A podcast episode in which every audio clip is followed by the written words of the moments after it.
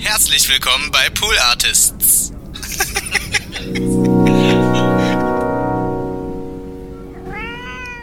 Das letzte Mal, dass ich dich gesehen habe, muss ja wirklich so irgendwie so gerade so Post-Viva Genau.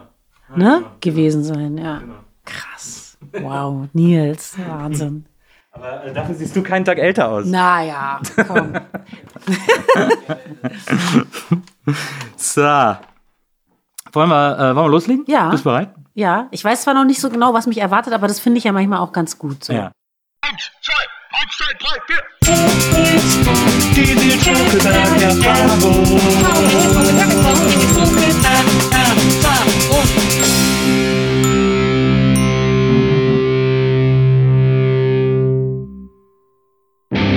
Hallo, liebe NBE-Zuhörerinnen, hallo, liebe NBE-Zuhörer. Herzlich willkommen zur ersten Ausgabe der Nils Bokelberg-Erfahrung. Und ähm, es ist so sensationell, dass ich diesen Podcast starten darf mit einem Traum- und Wunschgast von mir, mit einer Frau, über die ich mich so sehr freue, dass sie hier ist, weil sie eine Künstlerin ist, die ich seit Jahren aus der Ferne beobachte und vor Jahren mal ganz kurz aus der Nähe gesehen habe. Ähm, und ich finde sie so großartig und toll und ich freue mich so sehr. Und deswegen wird es heute eine aufregende erste Folge für mich, für Sie hoffentlich auch. Herzlich willkommen, Joy Denalani. Hallo, hallo, Hallo, Nils. Joy. Ich wusste gar nicht, dass ich die Erste bin. Ja, du bist die Erste. Welch Mit dir Ehre. geht alles los. Wow, okay, dann müssen wir uns aber echt richtig bemühen. Ja, okay, dann, äh, dann, dann reden wir jetzt auch. Jetzt erstmal das Mikrofon nochmal richtig stellen, gerade so. Alles gut. Okay, also äh, in diesem Podcast äh, geht es darum, dass ich Menschen einlade, die ich toll finde oder inspirierend oder spannend oder einfach auch so mag äh, oder im besten Fall alles zusammen, wie bei dir zum Beispiel. und, ähm, und ich will natürlich, dass du dich hier wohlfühlst bei mir. Das ist ja eben die Nils Bokeberg-Erfahrung oder ein Teil der Nils Bokeberg-Erfahrung, dass du dich wohlfühlst. Deswegen haben wir alles Mögliche besorgt, was du dir gewünscht hast. Wir haben auch, äh, wir versuchen immer so ein bisschen rauszufinden, wer so die Idole oder Vorbilder unserer Gäste sind und äh, stellen ihnen ein Bild äh, hier an den Platz.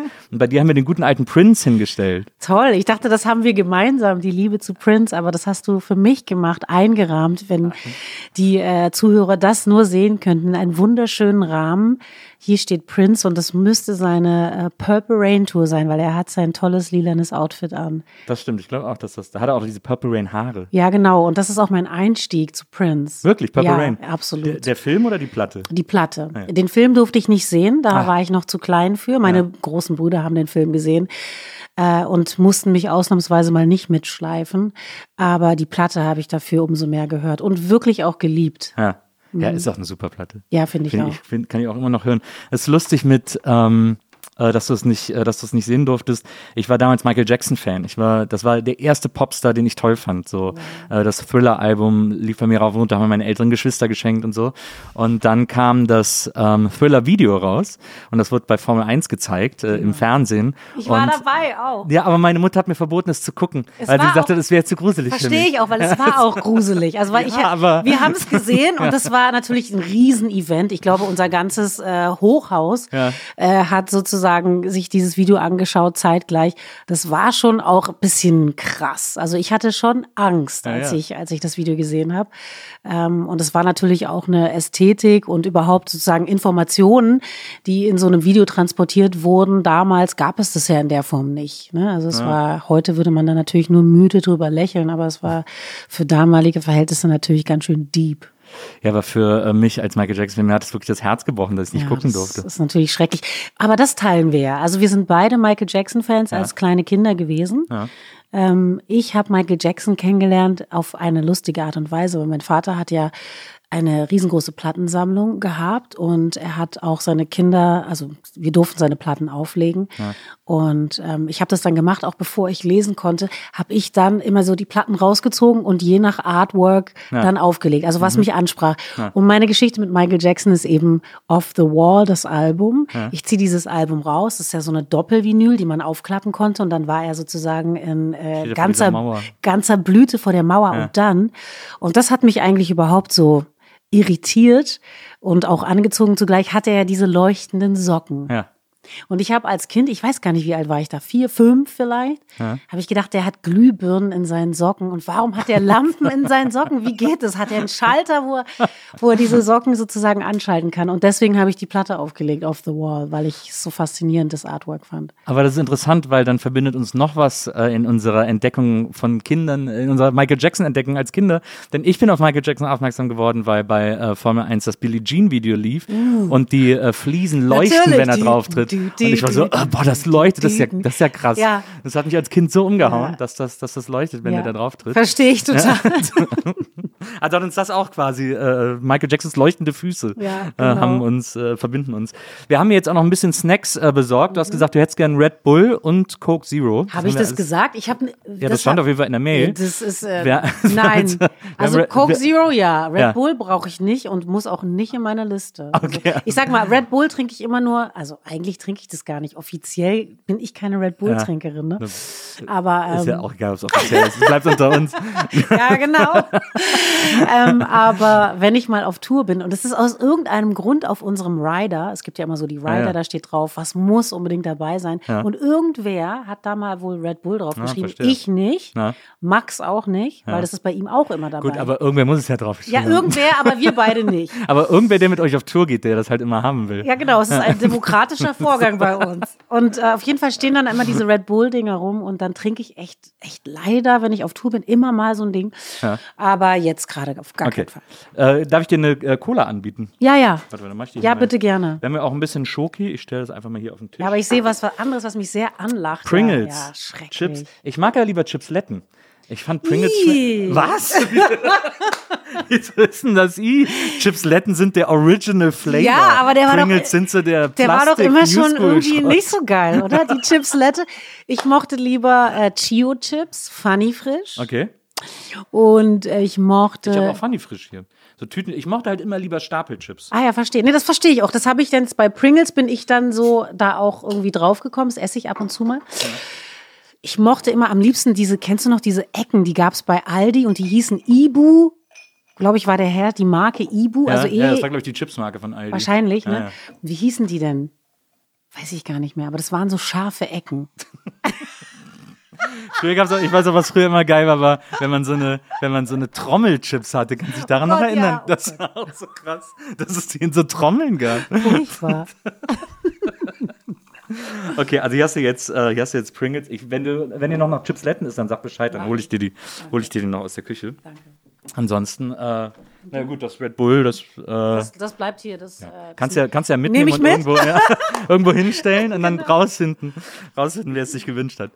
Ähm, Joy, du hast ein neues Album. Wir reden kurz mal ein bisschen über, deine, über dein Leben, über deine Karriere okay. und kommen dann zu diesem äh, sensationellen Album, das jetzt, wenn dieser Podcast erscheint, schon raus ist. Du äh, heißt mit zweiten Namen Maureen, deswegen hieß ja auch dein, äh, was, das zweite Album, nee, das dritte Album das Maureen. Dritte. Mhm. Genau. Und das, ich finde das so interessant, das habe ich in einem Interview gelesen, äh, dass, äh, dass deine Mutter dich Maureen genannt hat, weil so die quasi erste große Liebe vielleicht äh, deines Vaters in Südafrika hieß. Ja, genau. Meine Mutter war einfach ein Player. ja, ein OG, ein OG. ähm, sie hat irgendwie eigentlich zwei Fliegen mit einer Klappe geschlagen. Also meine Mutter war sehr großzügig, auch gar nicht eifersüchtig. Ja. Dafür war sie auch, glaube ich, so zu sehr bei sich. Und Bist du eifersüchtig? Nein, überhaupt nicht. Ich auch nicht. Und Was findest ist du, das? Ja, aber findest du auch, dass das so krass ist, wenn man nicht eifersüchtig ist, dass Eifersucht etwas ist, was man nicht nachvollziehen kann? Ja, ich finde das total merkwürdig. Also, beziehungsweise ich kann es ja nachvollziehen. Ich meine, es rührt ja aus einer tiefen Verunsicherung ja. scheinbar. Also ja. glaube ich. Entweder das oder es ist vielleicht auch so gelernt. Es ist vielleicht auch eine Prägung. Wahrscheinlich. Kann auch ja. sein. Äh, aber ich verstehe Eifersucht auch nicht wirklich, weil ich denke immer, also äh, ohne jetzt äh, überheblich klingen zu wollen, aber ich denke immer, wer dann mit mir nicht zusammen sein will, dem kann ich ja auch nicht helfen. Genau. Genau, ich hab, genau, man hat sich ja entschieden sozusagen. Das, das ist ja irgendwie, was soll ich denn dann machen? ja, genau, so geht's mir auch. Eigentlich treffe ich mal jemanden, dem das genauso geht, weil die ganze Welt sagt einem, nee, Eifersucht ist normal, Eifersucht ist ein Zeichen von Liebe und so. Und ich sag mal, Eifersucht ist doch total unlogisch. Ich verstehe es auch irgendwie nicht. Ich finde es unnötig. Ich ja, finde es unnötig und ich glaube auch, dass es ein Störfaktor ist in einer Beziehung. Ich glaube, dass es auch so ein bisschen den Coolness-Faktor äh, sozusagen minimiert und äh, Das muss ja nicht sein. Das stimmt. Aber äh, zurück zu deiner also Mama. Nicht, genau, ja. Meine Mutter, also genau, die äh, hat dann ähm, ja gewusst, als sie meinen Vater kennengelernt hat, also nochmal kurz zurückgespult. Mhm. Mein Vater kam aus Johannesburg nach Heidelberg, um dort zu studieren, Zahnmedizin zu studieren und sollte dann natürlich wieder zurück und kam mit seinem Bruder. Muss man auch sagen, Johannesburg irgendwie vier Millionen äh, Stadt und dann nach, ins deutsche Heidelberg. Nach Heidelberg und dann auch für einen schwarzen Südafrikaner, der schon im Apartheidssystem groß geworden Ja. ist, dann in so eine weiße Stadt und Ja, dann ja. auch vorzudringen in die weißen Institutionen. Ich glaube auch ein Kulturschock, den man sich gar nicht vorstellen Ja, kann. Aber er hat ihn ja dann überwunden. Er, er traf meine Mutter und das war für ihn dann auch kein Problem. Sie haben sich sehr verliebt und sein Bruder, also mein Onkel, ist zurückgegangen. Und mein Vater hat sich entschieden für äh, die Beziehung mit meiner Mutter und die sind dann aber relativ schnell auch schon nach Berlin gezogen. Weil ich denke, Berlin war dann einfach schon zur damaligen Zeit das etwas offenere, die etwas offenere Stadt und eine Stadt, die vielleicht auch so eine Beziehung, wie meine Eltern sie geführt haben, er aus Südafrika, Afrikaner, sie Deutsche, Weiße, ähm, aushalten konnte. Wahrscheinlich wollte deine Mutter auch einfach nicht zur Bundeswehr oder so. Meine Mutter, das war doch Kleiner Spaß. war doch Frauen gar nicht vorbehalten. Ja, ich weiß, war auch nur ein Gag. Nee, Wir sind immer alle nach Berlin, wenn sie nicht zur Bundeswehr Das wollten. stimmt und ich und ich kenne auch noch sehr viele aus dieser Generation natürlich, die dann in Kreuzberg und sonst wo sich äh, äh, niedergelassen haben, ähm, die dann alle vor der Bundeswehr weggerannt sind oder eben Zivi gemacht haben natürlich. Ne? Naja, normal. Und ähm, ja, dann sind die, äh, wann, wann war das ungefähr? Ich glaube, es war so in den 60ern oder so. An den ne? 60ern genau. Und die Frage war ja, wie kam das mit diesem Namen zustande? Also die waren dann klar, haben sich füreinander entschieden und waren dann in Berlin und dann kamen meine Brüder auf die Welt. Und ähm, dann kam lange nichts und meine Eltern haben sich sehr ein Mädchen gewünscht und erst sechs Jahre später oder fünf Jahre später wurde meine Mutter wieder schwanger mit mir. Und das war dann eine große Freude, deswegen Joy. Joy, ja. Und ich glaube, sie wollte meinem Vater irgendwie auch sozusagen als Liebesbeweis äh, und gleich, gleichermaßen als Aushebelungsakt ähm, diesen Namen äh, seiner erstgeborenen Tochter schenken. Also einfach als Symbol der Liebe auf ganzer Linie. Ja, So, und das fand ich irgendwie einen coolen Move von ihr. das stimmt. Das ist, es ist, einerseits ist es sehr cool und sehr großherzig. Es hat so einen ganz leichten Weirdo-Faktor, finde ich. Das ist auf jeden Fall interessant. Also ich finde es einfach nur sel Ich glaube, es war, ich glaube, also so wie ich meine Mutter äh, kennengelernt habe und ich denke ich, es war schon ein Akt der Selbstlosigkeit, Ja. denke ich. Denk und ich meinem auch. Vater hat es auch gefallen. Also der hätte ja sagen können, das kommt nicht in Frage. Ja. Aber ihm hat es irgendwie auch gefallen. Und ich trage diesen Namen mit Stolz und gerne. Ich habe Maureen leider nie kennengelernt. ne? Stimmt, du warst ja auch ein paar Mal in, Ja. äh, in, in Südafrika. ne? Fährst du regelmäßig hin? Ja. Was jetzt, wann war, ich das letzte Mal. Letztes Jahr war Ah, ja. ich da, würde ich sagen. 2020, 2019, ja. Ja, cool. Und also dann 73 bist du geboren, quasi mitten ins noch äh, geteilte Berlin hinein. Ähm, es gibt ja auch äh, ganz oft so ähm, dieses Bild, das du ähm, erzählt hast, dass du ganz viele Interviews aufgegriffen haben, dass du irgendwie den, den Ball an die Mauer äh, gekickt hast und so. Was ich interessant finde, in äh, Born and Raised, also in einem Song, da erzählst du ja auch richtig, wie es war, irgendwie so mit dieser Mauer aufzuwachsen und so. Ich kenne das ja gar nicht. Ich bin, ich war in, das erste Mal in Berlin, ich glaube 93 oder 94 oder so. Also ich habe das auch nie als Tourist oder so erlebt oder so. Ähm, ich habe auch nie die DDR erlebt. Ich kenne die nur als Kind in so einer, also als so eine Vorstellung irgendwie Ja. von so einer. Ich habe als Kind immer gedacht, überall hängen Videokameras an jeder Ecke und so. Und so Interessant. Überwachungsstaat hieß. Wie war das denn? Äh, naja, du bist, wie alt warst du, als die Mauer gefallen ist? Äh, fünf- 16, 15, 16, ja. 15, 16? das heißt, du hast es ja echt noch voll auch als, als äh. Teenager miterlebt. Ähm, wie war das in so einer, in dieser geteilten Stadt? Also es ist so eine allgemeine Frage, die man Menschen Also stellt, dann- die aufgewachsen sind, aber Also sozusagen nach der Teilung oder, oder nee, vorher, wie war das, wie war das in so einer, in so einer, auf so Mhm. einer Insel zu leben? komisch? Also ich glaube retrospektiv komisch. Ich natürlich in der Zeit selbst habe ich das nicht hinterfragt. Ja, also was ich schon äh, und was natürlich auch im Allgemeinen in der Auffassung, glaube ich, der der Westberliner Kids äh, klar war, war es gab eine Auseinandersetzung natürlich mit der anderen Hälfte der Stadt und der Mauer, die uns getrennt hat voneinander. Und äh, so eine sehr naive äh, Vorstellung von, das ist aber ungerecht, weil ich äh, eben wusste, die, diese Art von Freiheit, die wir genießen, ist in dieser Form für die Leute, die hinter dieser Mauer leben, nicht möglich. Und was eben immer besonders abstrakt war, tatsächlich habe ich an der Mauer Ball gespielt und gegen die Mauer auch Ball gespielt. Wir waren da irgendwie jeden Tag, weil das sozusagen hinter unserem Haus verlief nun mal mhm. die Mauer. Und früher ist man eben auch noch rausgegangen. Also ich glaube, das macht man heute so in der Form nicht mehr. Die Kids, die heute rausgehen, die verabreden sich zu ja. was Bestimmtem, gehen vielleicht Basketball spielen oder, keine Ahnung, Bier trinken oder, mhm. okay, das sind dann schon große Teenies, aber so Kids so im Alter von zwischen sechs und zwölf oder sowas, die waren ja einfach draußen. Ja. Also wir kamen nach Hause nach der Schule und haben gesagt, ich gehe raus, rausgehen. Ja, bei mir, hat das auch mal, bei mir haben das auch meine Eltern immer gesagt. Jetzt geh, geh mal, raus. Geh mal raus. Hock nicht den ganzen Tag irgendwie zu Hause. Genau, und so, und, ja. und so waren wir eben viel an, an der Mauer und das war irgendwie strange. Und da waren da diese ganzen Aussichtsplattformen auch ja. hinter unserem Haus. Und dann sind wir auch regelmäßig raufgegangen, haben da gesessen und gequatscht. äh, und dann irgendwie sozusagen äh, in, nach Ostberlin geschaut. Und da war natürlich nichts zu sehen, weil da war der Mauerstreifen und dann erstmal wirklich lange gar nichts. Du hast keine Stadt und okay. dergleichen gesehen. Ja.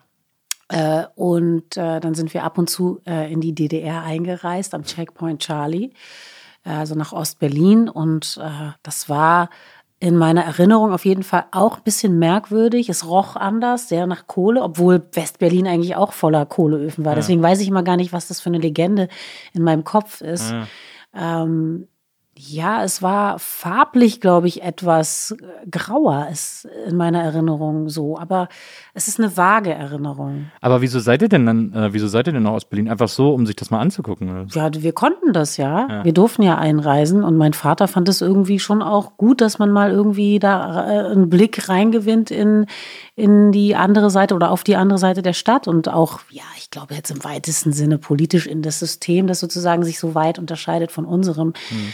Ähm, als Kind, ja, habe ich es jetzt nicht so ganz genau wahrgenommen. Wir sind dann halt einfach äh, nach Ostberlin eingereist, weil mein Papa mal wieder einreisen wollte. Es war eher so, oh, okay, schon wieder. Oh, cool.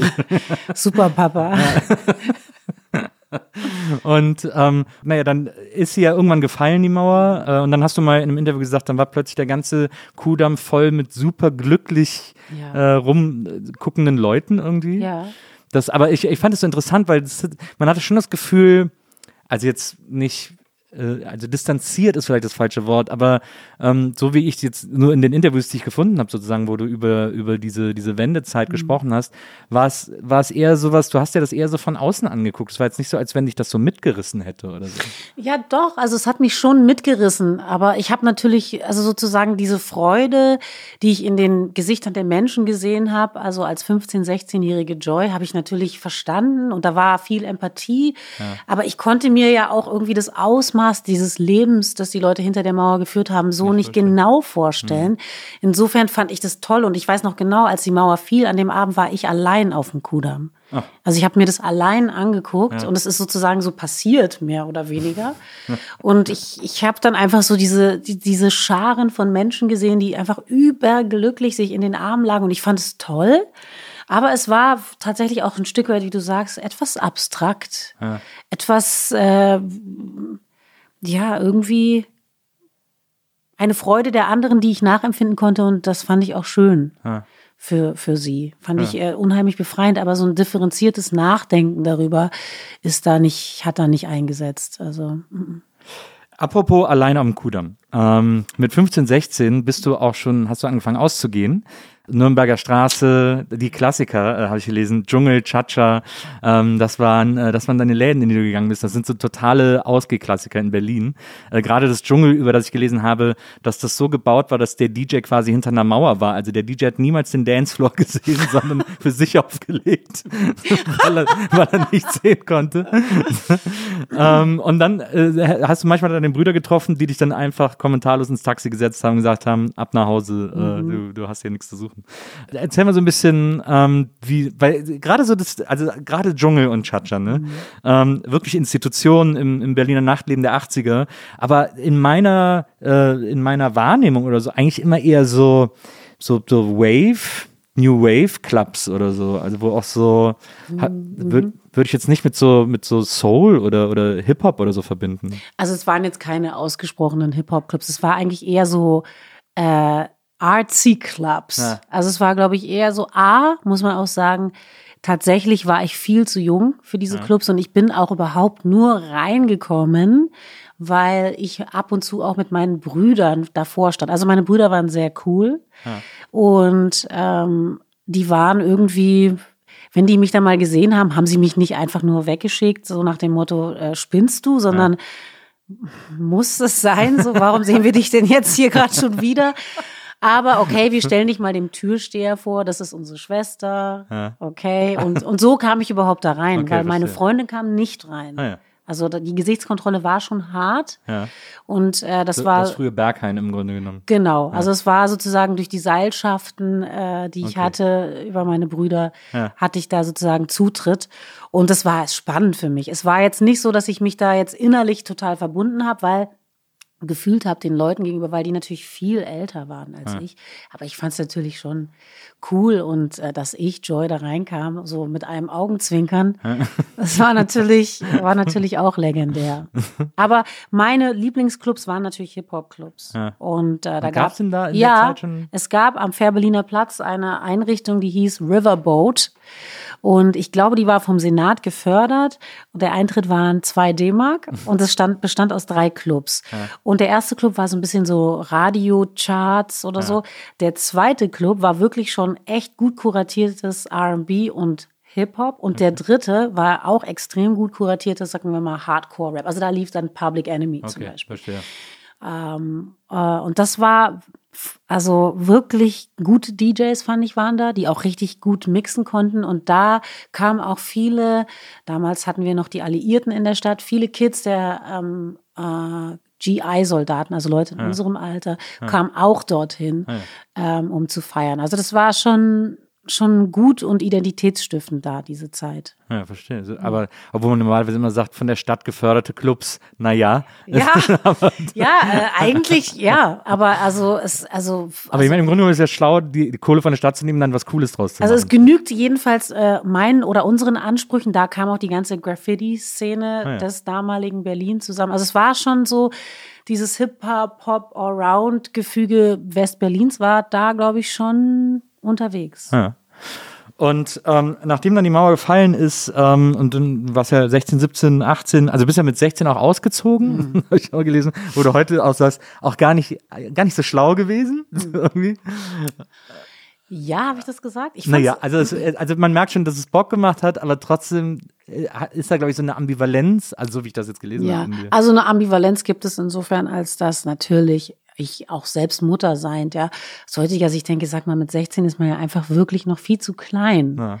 So, man ist so jung und äh, man weiß noch irgendwie so wenig, gerade genug, um irgendwie das Gefühl zu haben, alles verstanden zu haben. Aber es ist natürlich nicht so. Und ähm, aber aus irgendeinem Grund dachte ich, es wäre doch viel schlauer.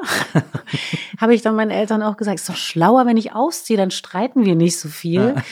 Und ich ziehe einfach in eine eigene Wohnung. Dann haben die natürlich mir den Vogel gezeigt. Und äh, aber mich hat dieser Gedanke nicht losgelassen. Und ich war auch so bereit, irgendwie in mein eigenes Leben zu gehen, dass ich mir so eine WG rausgesucht habe, die sich meiner erbarmt hat und mich aufgenommen hat. Und das war eigentlich gar nicht schlecht. Also ich würde sagen, aus heutiger Sicht war diese Zeit schon prägend und interessant. Und ähm, vor allem, ich glaube, die Sorgen, die sich meine Eltern gemacht haben in der Zeit, die mussten sie sich nicht machen. Ich glaube, ich war sehr straight und sehr fokussiert. Ich, das, ich fand das tatsächlich sehr lustig, als ich gelesen habe, dass du, äh, als du dann äh, eine WG gesucht hast, bist du in so ein Vorsprechen geraten für so äh, WGs von äh, jungen Menschen, die be also betreutes Wohnen, die so, Ja, aus, so genau. aus so schlimmen Elternhäusern kommen und irgendwie da raus müssen und so. Und da warst du dann aus so einem total guten Elternhaus mittendrin. so. also, Ja, also ich meine, ich habe also eine, äh, unter der Prämisse nicht zu lügen, habe ich mich dort beworben. Und Ja. natürlich wurde ich auch abgelehnt in einigen WGs. Die haben gesagt, ey, also ganz ehrlich, cool, aber bleib mal zu Hause, weil wir haben keinen Platz für Leute wie dich.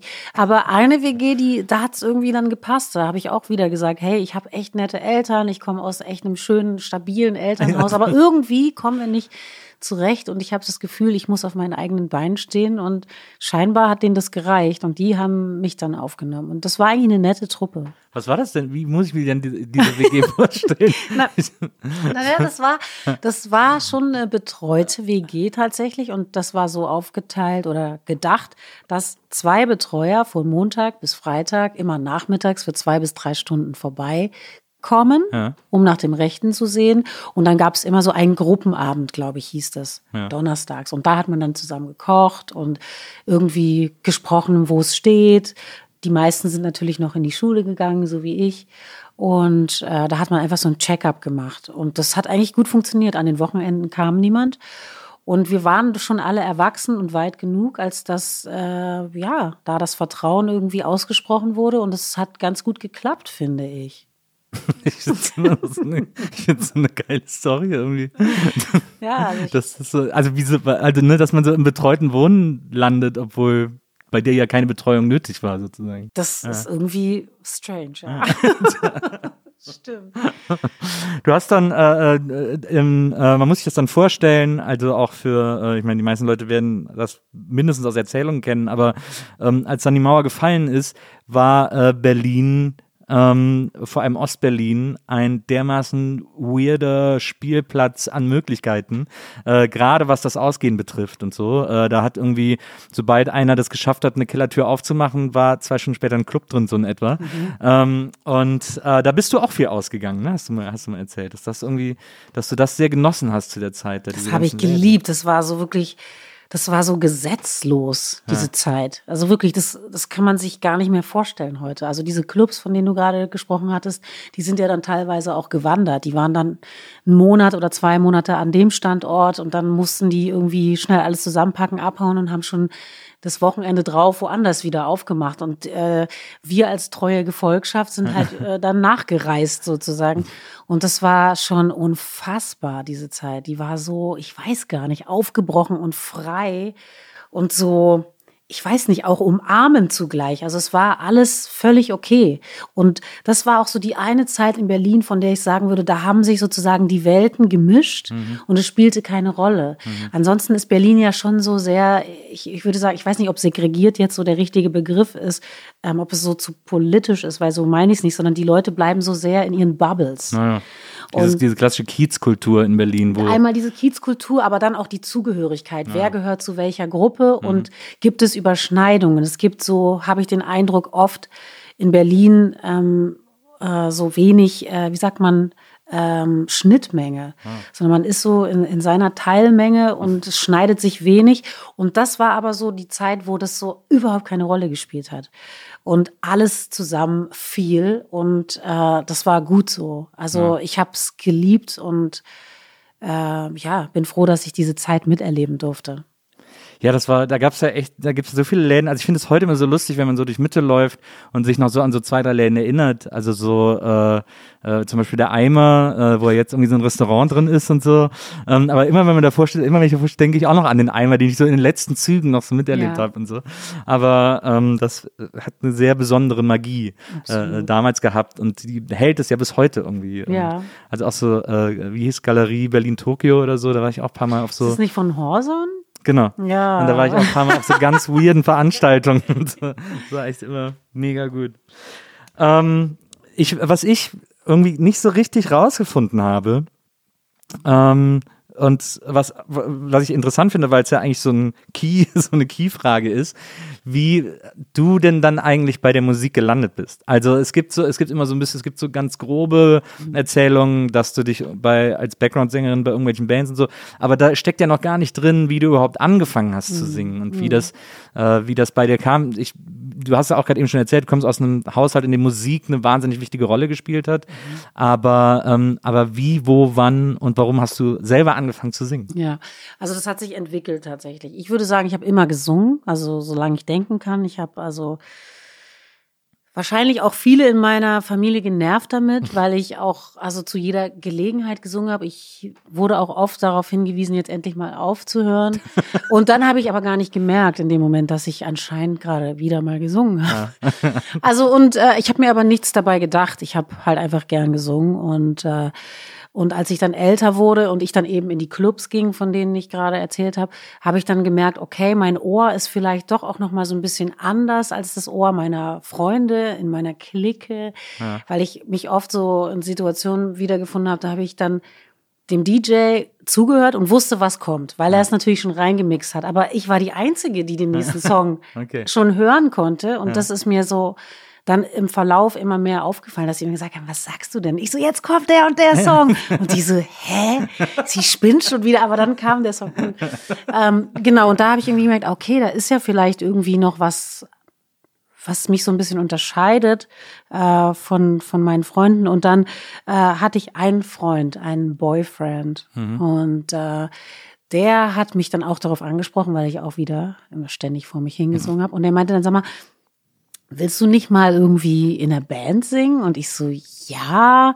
Ich hatte auch, also als 15-, 16-Jährige mal kurz drüber nachgedacht, aber es war zu der Zeit nicht möglich, einfach in ein Studio reinzulaufen und zu sagen, hi, ich glaube, ich kann singen, mhm. weil es gab eben nur so große Studios und ich lebte ja nicht nur an der Mauer, sondern auch am Hansa-Studio. Ja. David Bowie, Depeche ja, ja. Mode. Ich meine, die sind da irgendwie aufgefahren und es war sozusagen das Business der Großen ja, und nicht der kleinen Berliner Kreuzberger äh, mit keinem Plan.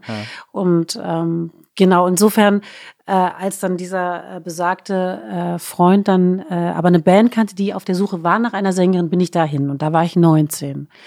Und dann habe ich da angefangen, in dieser Band als Sängerin zu performen und irgendwie meine Stimme mal irgendwie zu verstehen, auch mich im Gefüge mit einer Band wahrzunehmen und Songs zu schreiben und genau. Und dann lief das immer so weiter. Und dann bin ich von der Band in eine andere und noch in eine andere. Hab dann unterdessen mein Abi gemacht und, äh, und dann ging es irgendwie darum, was ist jetzt die, der Zukunftsplan. Ja. Und ich habe mich noch nicht so wirklich getraut mit der Musik. Ich habe dann kurz überlegt, ob ich Gesang studiere an der Hans Eisler mhm. hier in Berlin und hatte auch schon so ein Vorstipendium tatsächlich bekommen und ja. habe das auch schon ganz ordentlich äh, absolviert. Und dann ging es um die Aufnahmeprüfung und da bin ich aber dann nicht hin, weil da gab es irgendwie so eine Zäsur mit der Vorstellung, das akademisch zu lernen, weil ich mit einem Musiker, mit dem ich in einer Band war, der dort seinen Abschluss hatte, ähm, aufgetreten bin und es sind öffentliche Auftritte, ne? Ja. die Prüfungssituation. Mhm. Okay. Und dann kamen die ganzen Sänger, also äh, Studenten zu mir und haben gesagt, hey, was ist denn deine Technik? Wie machst du das? Wie atmest du das? Und ich war so, was wollen die von mir? Ich mache einfach nur, was ich mache. Weiß nicht, wie ich es mache, aber ich mache es halt, weil ich es richtig finde. Und dann habe ich gedacht, wow, wenn das jetzt meine KommilitonInnen werden, dann weiß ich gar nicht, ob das eigentlich das Richtige ist für mich und habe das dann irgendwie doch nicht gemacht. Weil es plötzlich so technisch wurde, weil es sich nicht mehr so nach dieser Leidenschaft angehört hat. Weil ich irgendwie so das Gefühl hatte, das ist so dieses Akademisieren von, von so Gesang, der ja irgendwie so wirklich was Tiefes ist. Und ich will nicht sagen, man soll nicht lernen zu atmen, zu singen und ja. auch Musiktheorie erlernen. Das im Gegenteil, ich, ich, das fehlt mir natürlich irgendwo. Und ich bin die reine Autodidaktin, aber ich habe irgendwie so das Gefühl gehabt, also wenn ich mich über Gesang unterhalte, wie ich ihn atme und warum ich den Ton so singe und nicht so, oder am Ende vielleicht auch mit meinem Professor über die Interpretation eines Jazzstückes oder so mhm. diskutieren muss, dann finde ich, glaube ich, bin ich nicht am richtigen Ort, weil vielleicht verlerne ich dann das, was ich habe. Und ich mochte das schon ganz gerne. Ja. Ich will nicht sagen, dass ich dachte, ich bin großartig, überhaupt nicht, aber ich dachte irgendwie, ich fühle mich ganz wohl mit dem, was ich da gerade mache. Und das, das will ich mir aufheben oder bewahren. Und äh, genau, also habe ich davon abgesehen. Dann kam der erste Deal. Dann kam jemand um die Ecke, den kannte ich wieder von zu Hause und der ist dann Musikmanager geworden. Und auf einmal war ich irgendwie in einer Situation mit einem riesen Label gesigned. Ja. und ich konnte meinen Eltern dann auch mal unterbreiten, hey, es ist jetzt was Offizielles, Leute finden das gut, es ist mehr dann äh, als ein Hobby. Und damit war ich dann auf einmal vollkommen absorbiert von äh, dem Leben einer gesignten Singer Girl. Und war das, was, was glaubst du, oder vielleicht weißt du, hättest du gemacht oder wärst du geworden, äh, wenn nicht die Musik gewesen wäre? Hm. Ich weiß es nicht. Ich wollte was Vernünftiges. Also Das hat ja super geklappt. Also ich, also ich, ich weiß es ehrlich gesagt nicht. Natürlich all die Vorstellungen, die ich von einem äh, klassischen Berufsleben hatte, waren akademische Karrieren ja. und es war Medizin. Also mein Vater hätte sich das gewünscht, also habe ich mir den Medizinertest zukommen lassen. Ich habe da reingeguckt, da rumgeblättert, habe gedacht, das, das, das kann ich, das never. Und äh, das war dann schnell klar, dass es Medizin niemals werden würde. Ja. Äh, ich weiß es nicht genau, ehrlich gesagt. Ich habe ja dann so Afrikanistik, Ägyptologie, ja. germanistische Linguistik, solche Sachen habe ja. ich dann irgendwie angefangen zu studieren, aber mit keinem genauen Plan. Dann habe ich nochmal Musikwissenschaften auch ähm, angefangen. Also es war alles so ein bisschen so, ja, sehr wissenschaftliche, interessante Felder, die aber sehr viel Fleiß erfordert hätten und einfach auch so einen gewissen Abstand zur Materie. Und mhm. da war ich dann vielleicht innerlich zu nah am Soul oder Puls einer Sache. Ich weiß es nicht. Ja. Wenn du weißt, was ich meine. Ja, ja, absolut, absolut. Ich finde das auch, ich finde das auch gut, wenn man, das ist ja, das ist ja eigentlich eine Standardfrage, ähm, zu fragen, was wäre aus dir geworden, wenn du nicht XY gemacht hättest. Und ich finde es eigentlich gut, ähm, wenn man darauf keine Antwort weiß weil das ja nicht nur bedeutet, dass du alles richtig gemacht hast, sondern auch, dass das so sehr in einem drin gesteckt hat, dass es sowieso keinen anderen Weg hätte geben können. Also fast so ein bisschen mhm. schicksalshaft irgendwie. Ja, eine Berufung. Ja. Und wie ist es bei dir? Ähnlich. Also ich äh, hatte, ich wollte immer Schauspieler werden. So, ich glaube, seit ich zehn war oder so war das so mein Traumberuf. Und dann habe ich dem auch immer alles untergeordnet. Also äh, ich habe dann bin dann an Schauspielkurse gegangen äh, mit 13 und äh, habe dann mit ab 15 glaube ich auch Theater gespielt in Bonn äh, in so einem professionellen Theater, also keine keine Laiengruppe, sondern so so ein richtiges Theater zwei Jahre lang. Und dann ähm, und dann hatte ich ich hatte so ein Buch, weiß ich noch damals das war so ein Jugendbuch äh, bei Roro Rowold äh, erschienen. Ja. und das hieß Alles Theater. Und da stand genau drin, wie man Schauspieler wird. So ein ganz dickes Buch, wo so drin stand, welche Schauspielschulen es alle in Deutschland gibt, äh, wie so eine Aufnahmeprüfung abläuft. Also wirklich so en Detail, wie dieser Beruf funktioniert. Und das war meine Bibel. Das habe ich wow. rauf und runter gelesen. Das Buch total zerfleddert.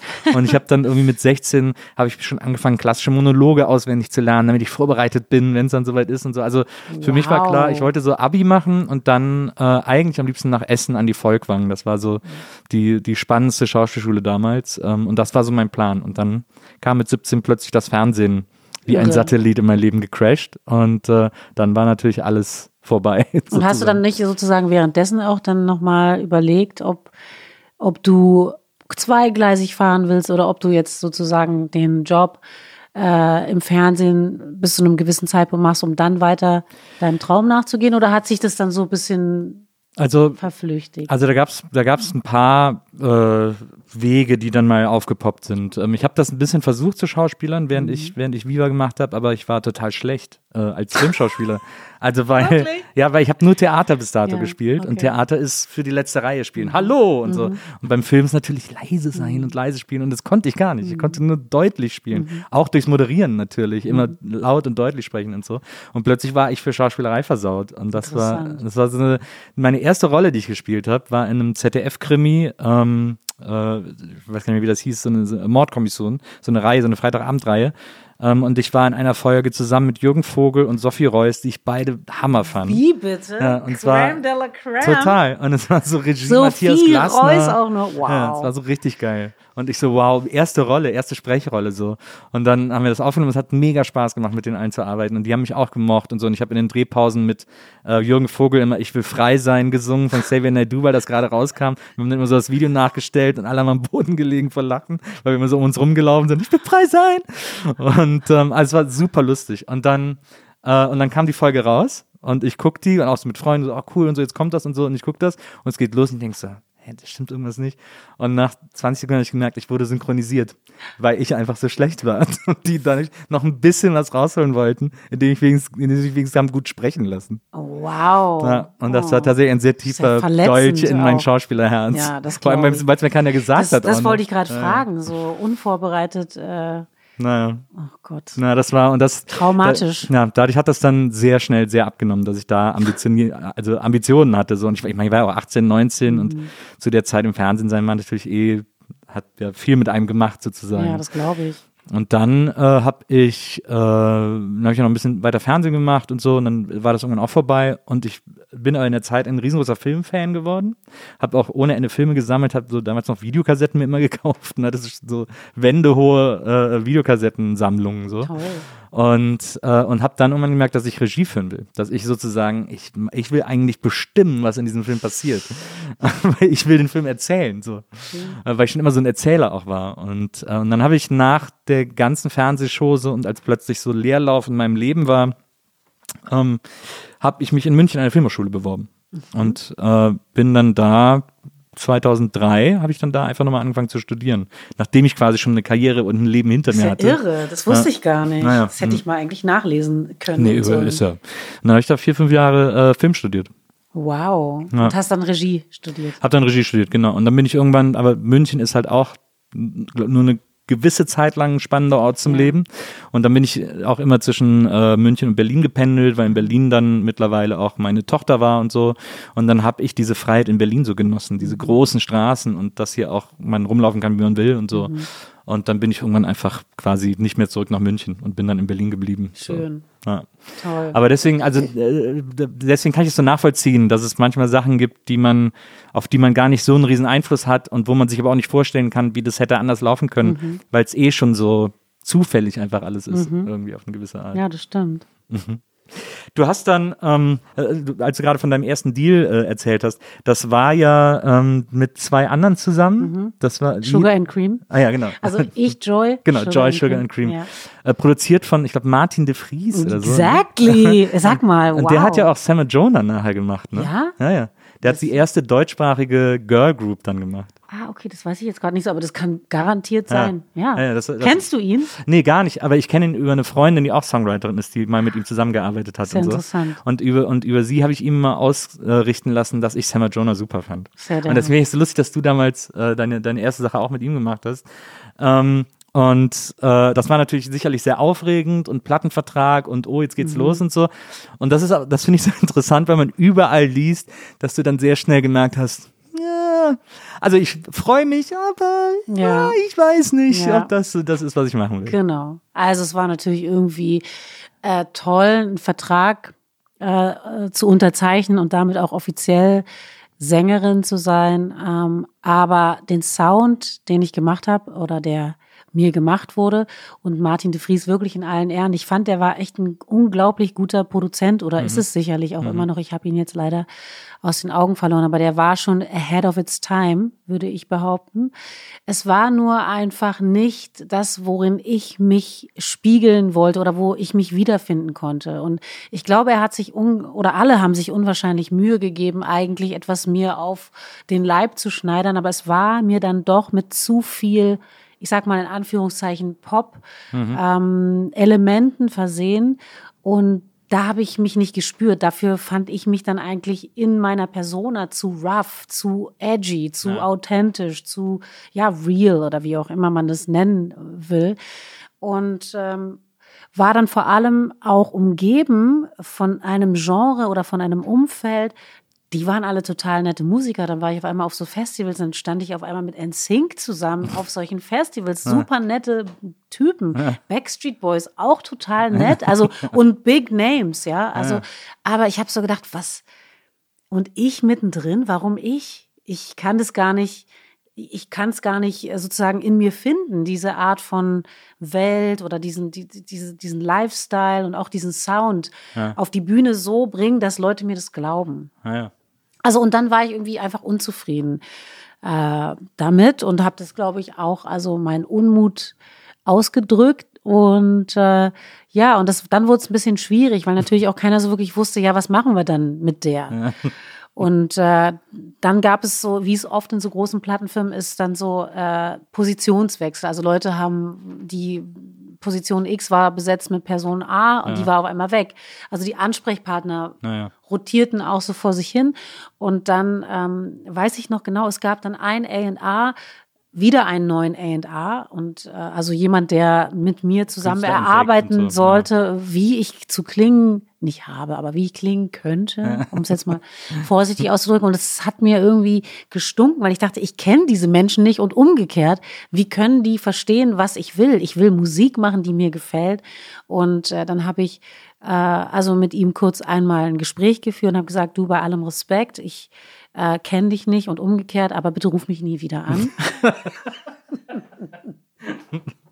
Also ein richtig so eine, so Nee, ich war schon- peaceful agreement. Nee, ich war höflich, aber ich habe gesagt, also ich will es dir auch erklären. Ich habe dann versucht, das so gut wie ich konnte eben zu erklären und äh, dass er da mir jetzt sozusagen leider quasi irgendwie reinläuft, aber dass es gar keinen Sinn macht, äh, mit ihm zu sprechen oder er mit mir.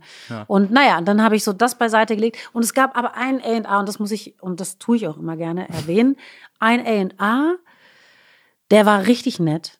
Und der hat irgendwie gemerkt, dass ich gelitten habe. Der hat irgendwie diesen Schmerz, mit dem ich da äh, sozusagen durch die äh, Hallen der großen Plattenfirma geschlurft bin, aufgenommen und gespürt und hat gesagt, hey, was können wir denn machen? Was macht dich denn glücklich? Was möchtest du denn? Ja. Was kann ich tun für dich? Ich will dir helfen, weil du bist doch irgendwie eine tolle Künstlerin. Und dann habe ich gesagt, ja, ich mag halt Rap und ich mag halt Hip-Hop und R&B und Soul. Das ist, wo ich mich sehe. Und ähm, ich sehe mich nicht in dieser anderen Welt. Und hat er gesagt, ja, sag mal, willst du nicht mal nach Stuttgart? Da sind total interessante Produzenten. Ich kann dich doch mal mit jemandem zusammenbringen. Und dann war ich schon in Stuttgart und damit war dann auch eigentlich quasi die Messe gelesen. Und ich habe mich sofort irgendwie in einem Umfeld äh, befunden, so dass ähm, mir so viel Selbstständigkeit auch zugemutet hat. Also ich habe einfach geschrieben, was ich wollte. Die wollten hören, was ich will und nicht umgekehrt. Und das war einfach so eine totale Befreiung. Und dann galt es noch, mein Management loszuwerden, das ich hatte. Und, und, und auch da musste ich dann noch mal so ein ernstes Gespräch führen. Aber wie gesagt, es war nie persönlich gemeint. Ich habe einfach dann äh, den Anruf gemacht und habe gesagt, du, wir passen nicht zusammen. Und äh, ähm, du spürst es ja auch. Also es war ja für Ein ihn. klassischer Breakup. Es war ja für ihn auch nicht angenehm, mit mir dann irgendwie äh, rumzufahren und ich habe irgendwie schlechte Laune oder fühle mich nicht gut und bin nicht gut in der Performance. Und habe ich gesagt, hey, lass uns das doch bitte einfach beenden. Und äh, genau, und dann Aber da, kam ich meine, wie, äh, wie alt warst du denn da? 25. Okay. 25 war ich da und das war dann so eine richtige Zäsur und auch wirklich so ein, ein erstes Aufbegehren und äh, auch da klar zu sein. Das war schon auch, dass ich mir das überlegen musste. Es war nicht einfach für mich, weil ich natürlich irgendwie David Go- Goliath-mäßig gegen ein Riesenmonstrum quasi in meiner Auffassung äh, äh, irgendwie mich behaupten musste. Ich hatte natürlich auch einen Vertrag und so weiter. Also wie da rauskommen jemals, ja. Und dann gab es aber natürlich Max, das ist so die Max-Story. Wir kamen dann auch zusammen über einen Song, können wir ja auch noch drüber reden oder auch nicht. Auf jeden Fall, ähm, äh, For Music Ja. War, hat dann von mir mitbekommen über Max. Ja, aber das war ja, das war ja dann erst, das war ja dann erst, also Das war genau das, war ich genau wollte noch, ich wollte noch ganz kurz an dieser Okay. Stuttgart-Sache, zu dieser Stuttgart-Sache. Du bist ja dann, du bist dann, du hast ja gesagt, drei Jahre hast du in Stuttgart gelebt, so, ne, Ja, genau. ungefähr. Äh, bist also von Berlin nach Stuttgart, weil die haben gesagt, da sind Leute, die machen Musik, da hast du dann, glaube ich, auch mit Miller und so, mit Ja, Tom Miller Musik gemacht und mit, mit den Tiefschwarz äh, Gezogen bin ich aber da noch lange nicht nach Stuttgart. Ich habe immer noch in Berlin gelebt. Ich bin nur wegen Max nach Stuttgart gezogen und wegen nichts anderem. Ja, das muss doch, ich meine, für dich als Berlinerin, das müssen doch alles Kinder da gewesen sein. Du musst doch gedacht haben, das ist so ganz nett, was ihr hier, dass ihr hier versucht, eine Stadt zu sein, aber. Nee, also, oh Gott, nee. Also, nee, so kann man das echt wirklich nicht sagen. Also, erstmal möchte ich über Stuttgart und die Zeit in Stuttgart sagen. Also, was ich bis dahin in dieser Form so noch nicht erlebt hatte, war ein Arbeitsethos, aber auf eine so total selbstverständliche und auch irgendwie lockere, freie, freudvolle Art und Weise wie in Stuttgart. Also, also A fand ich äh, interessant, hatten wir auch vor mit Berlin, diese Bubbles in der Form, die es äh, die es hier in Berlin oft gibt, die gab es da nicht. Und ich glaube, das lag auch daran, zu dem Zeitpunkt zumindest, dass sozusagen die Kultur, die man schaffen musste, also die Subkultur hatte relativ wenig Angebot. Also mussten sie sich ihre Kultur selbst schaffen, an jeder Stelle. Das heißt einfach, die unterschiedlichen Genres mussten miteinander zusammenkommen und arbeiten. Und da war es nicht so wichtig, also welcher Strömung man jetzt genau angehört, sondern man hat auch irgendwo geguckt, wie kann man sich gegenseitig befruchten und einander helfen.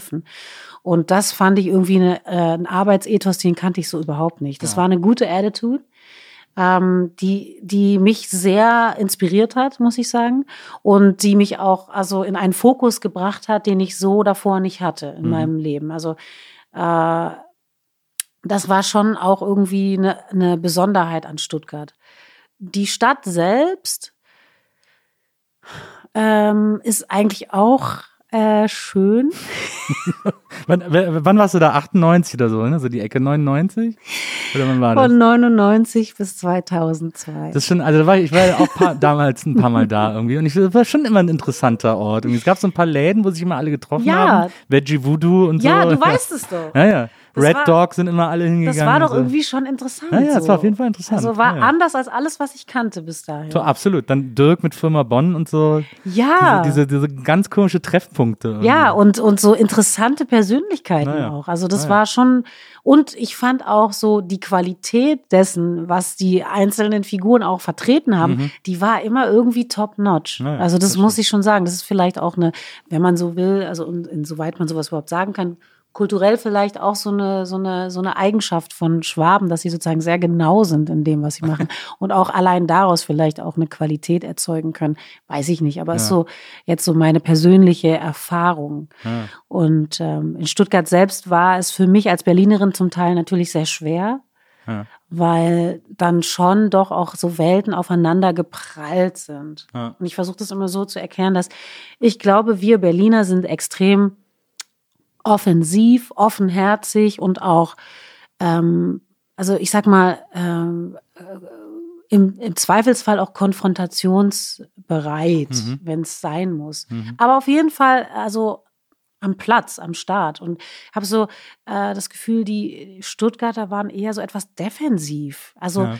dieses offensive Berliner äh, äh, Lebensgefühl mit diesem etwas defensiveren Stuttgarter Ding, das war halt dann so, dass man sich wirklich vorstellen kann, wenn man das so auf einen Graphen zeichnen würde, dann jeder Schritt, den ich äh, auf sie zuging, sind sie ein zurück. Also blieb man eigentlich immer so auf selben Abstand. So, so habe ich es empfunden und deswegen war ich da auch etwas einsam. Ja. Ähm, ich hatte natürlich sehr gute Freunde um äh, den Freundeskreis herum, tatsächlich. Also, und ich war die meiste Zeit auch gar nicht in Stuttgart selbst, weil wir immer auf Tour waren. Ja. Und ich habe Afrop geliebt und ich tue es immer noch. Seku, The Ambassador, wir sind richtig enge, gute Freunde geworden, bis heute auch. Und äh, das war für mich eine ganz, ganz tolle Zeit. Abgesehen davon, dass ich mit meinen mit der Liebe meines Lebens ja. irgendwie so viel Zeit verbringen konnte. Aber so Freundinnen, ich habe nicht eine einzige Freundin gefunden in Stuttgart. Das ist nicht, nicht mal ansatzweise. Ja. Das habe ich als Rheinländer in Hamburg so erlebt. Ja. Ich bin ja dann als äh, Kölsche Jung nach Hamburg gezogen irgendwann mhm. und habe dann ein Jahr gelebt und bin hab einfach auch ein Jahr lang niemanden kennengelernt. und, so, und, die Leute, die ich kannte, sagen mir so, ja, also ist mit Hamburgern auch schwer, aber wenn du dann mal einen Hamburger als Freund hast, dann ist das auch ein fürs Freund Leben, fürs Leben. Ja. Dann sage ich mir, Leute, ich gehe nicht jeden Abend aus, um den Freund fürs Leben zu finden. Ja. Was ist denn mit euch los irgendwie? Ähm, deswegen kenne ich das so ein bisschen wenn das so aufeinander prallt. Mhm. Und, äh, und da bist du ja dann auch mit Max zusammengekommen, hast du ja gerade gesagt. Ja. Äh, und zwar, äh, weil sie wollten, dass du mit ihm, äh, mit dir, also äh, den großen Freundeskreis Smash It von euch beiden, ähm, weil die, die, Geschichte um diesen Song, mhm. ähm, die wird mich auch brennend interessieren. Ja. Okay, also die Geschichte ist gar nicht so groß, vielleicht wie man äh, meinen würde. Also es ist so. Ich war also in Stuttgart und habe da äh, fleißig produziert ja. und habe an meiner Karriere gearbeitet und war sehr, sehr glücklich und bin dann natürlich immer wieder nach Hause nach Berlin. Also ich war immer so mal vielleicht eine Woche oder so ja. am Stück da und war dann wieder zu Hause. Und äh, in der Zeit mit Tomilla und einem anderen Produzenten namens Peter Hoff ähm, äh, hat Max für Freundeskreis eine Sängerin gesucht für den Song Mit dir. Ja. Mit dir war ein Song, das war das letzte Stück auf dem Esperanto-Album, das glaube ich noch nicht ausproduziert war. Und ähm, es war für die Jungs von Freundeskreis klar, okay, das muss ein Duett werden. Äh, Max sucht eine Sängerin und ist dann, weil Tomilla irgendwie der, der Female Vocal Dealer von Stuttgart war, ist er dann ähm, zu Miller und hat gefragt, ob ihm ein paar Sängerinnen einfallen, er würde auf der Suche sein. Ja. Dann hat Miller ihm ein Tape zusammengestellt mit ein paar Sängerinnen, von denen er dachte, die könnten vielleicht passen. Und ähm, dann hat Max natürlich, was hat er gemacht? Wen hat er ausgewählt? Mich. Nein, also er fand irgendwie meine Stimme, glaube ich, interessant, wusste überhaupt nichts über mich und äh, hat dann äh, meine Nummer bekommen und mich angerufen. Und dann ähm, haben wir uns für das nächste Mal in Stuttgart verabredet, als mhm. ich dann kam. Ähm, äh, haben wir uns getroffen und dann war es eigentlich relativ schnell Liebe auf den ersten Blick. Und witzig daran ist, tatsächlich, dass ich natürlich die Arbeit von Freundeskreis schon kannte und auch wusste, wer Max ist und auch schon mal auf einem Konzert zufälligerweise war damals noch auf der Popcom, da warst du vielleicht sogar auch, wo die Fujis gespielt haben, ja. das Jahr. Ja, ich erinnere mich. Ja, ich das müsste 98 gewesen ja, genau. sein. Also ich wusste, wer die sind, wer Max ist, wie der aussieht und, und so weiter, aber habe mir jetzt überhaupt nichts gedacht. Aber als er dann so vor mir stand, fand, fand ich ihn schon echt sehr gut. und, und dann sind wir ins Studio und haben dieses Stück aufgenommen. Und das Stück fand ich okay. Ja. Ähm, Welche Version fandst du besser? Ich fand die, äh, ich fand natürlich die R&B-Version besser und die gab es ja auch nur, weil ich darauf bestanden habe, ah, ja. dass wir noch eine andere Version machen, weil irgendwie das äh, Hauptstück sozusagen, ja. ähm, die die Albumversion, die fand ich irgendwie sozusagen, also erstmal aus heutiger Sicht betrachtet vollkommen nachvollziehbar und auch die Dringlichkeit verstehe ich auch, aber ich fand es damals irgendwie so fast so ein bisschen zu einfach. Ja. So ja. diese Melodie, das war so fast ein bisschen infantil. Da da da da da da da da da da da da da da da da da Und äh, aber ähm, aber jetzt verstehe ich natürlich aus heutiger Sicht das Zwingende daran. Äh, ja, genau. Und der Rest ist dann Geschichte. Dann haben wir das Lied aufgenommen, dann sind wir nach Santorini geflogen, haben wir dieses Video gedreht, haben einfach äh, äh, äh, allein entschieden, dass wir nicht die Radio, nicht die Albumversion ja. als Main-Video machen, sondern den Remix. Das war natürlich, also das kam erstmal nicht so gut an. Alle erstmal, was seid ihr wahnsinnig? Was macht ihr denn da? Und wie könnt ihr? Und, aber wir haben es trotzdem getan. Ich finde das so krass, weil ähm, als man das Video, als das damals rauskam, der Song und so und wirklich äh, uns alle ab der ersten Sekunde äh, vollkommen begeistert und, und weggeblasen hat, und man das Video gesehen hat, war wirklich der Eindruck, dass ihr beide seit 37 Jahren zusammen seid. also es war wirklich, da war kein, kein Puppy-Love-Feeling, äh, sondern wirklich so eine tiefe innere Verbundenheit hat man da irgendwie ähm, geglaubt zu spüren. Das finde ich so abgefahren daran. Interessant, irgendwie. ja. War ja. ja irgendwie vielleicht auch so. Ja. Ich kann mich auch noch erinnern, das erste Mal von Max habe ich gehört, als mein damaliger Mitwohner in Köln in meiner ersten Wohnung, mhm. habe ich mit meinem Bruder gewohnt und äh, einem äh, Stuttgarter äh, Herrn, der mittlerweile Anwalt ist, Philipp Jakober. Den, der ja, Jakober, ja, den kennt ja jeder, ja, jeder, der mal in Stuttgart war. und Jakober war ja, mit dem habe ich zusammen gewohnt, meiner ersten Bude. Nein. Ja, und der hat dann, verrückt. der hat dann irgendwann mal die Maxi von, äh, äh von Max an, äh, von Anna, von AN, äh, mhm. ANNA mhm. angeschleppt ähm, die allererste Version sozusagen und hat uns das vorgestellt. Ja, das ist voll geil und so, hört mal, der ist aus Stuttgart. Und, das ist ja witzig. Äh, wow, also dann gehst du ja auch way back sozusagen mit total. Max Arbeit. Ja. Genau. Okay, von da aus ging es dann los. Also dann, du hast ja gerade eben schon angefangen, das so ein bisschen abzureißen. Dann hat Max dich sozusagen äh, bei For Artists vorgestellt und gesagt, Music. hier. Äh, For Music, ja, genau, For Artists ist das Booking. Äh, bei For Music äh, äh, vorgestellt. Mhm. Und dann haben die gesagt, ja, Geil, machen wir. Wie, wie dufte. War das noch, war da noch Fitz? Ja, ja. natürlich Fitz, ein, ein, eine Riesenfigur. Ja. Wow. Fitz Braum, der sozusagen das Label gemacht hat äh, for Music, das war eine so interessante Figur und so ein, ein, ein schillernder, wichtiger Music Man. Ja. Und äh, ich meine, wir, wir reden ja auch von der Zeit der 90er Jahre, wo es natürlich irgendwie neben so einem Label wie For Music vor allem auch sehr viele Releases gab, in und um Deutschland rum, die so sehr, ich sag mal, konservenartig klangen. Also mhm. sehr sozusagen überproduzierte, ja. sehr pop-affine und sehr extrem überdringliche Musik. Ja. Ähm, und, und dann war sozusagen vor Music wie so eine Art trojanisches Pferd, äh, das sich da irgendwie reingesetzt hat, in, setzt hat in diese Musiklandschaft äh, mit äh, Musik, die sozusagen so ganz anders, über ganz andere Wege funktioniert hat und so wahnsinns emotionalisiert hat und so erfolgreiche Künstler hervorgebracht hat. Gentleman, Freundeskreis, Afrop. Mhm. Und ähm, ja, und dann ähm, bin ich sozusagen über diesen Song mit Max auf die auf die Map gekommen sozusagen. Und dann ähm, fanden die mich glaube ich spannend. Und Max hat da glaube ich auch so ein bisschen Wort eingelegt für mich. Äh, und dann haben die äh, netterweise, also ich hatte ja die Vorarbeit schon geleistet. Ich habe erzählt, ich habe mit meinem Management gebrochen oder gesagt, hey, wir können nicht mehr zusammenarbeiten. Ich ja. habe auch bei der Plattenfirma gesagt, ich will mit dir nicht nie wieder telefonieren. also war sozusagen die Vorarbeit geleistet, aber dann ging es natürlich noch um große rechtliche Fragen.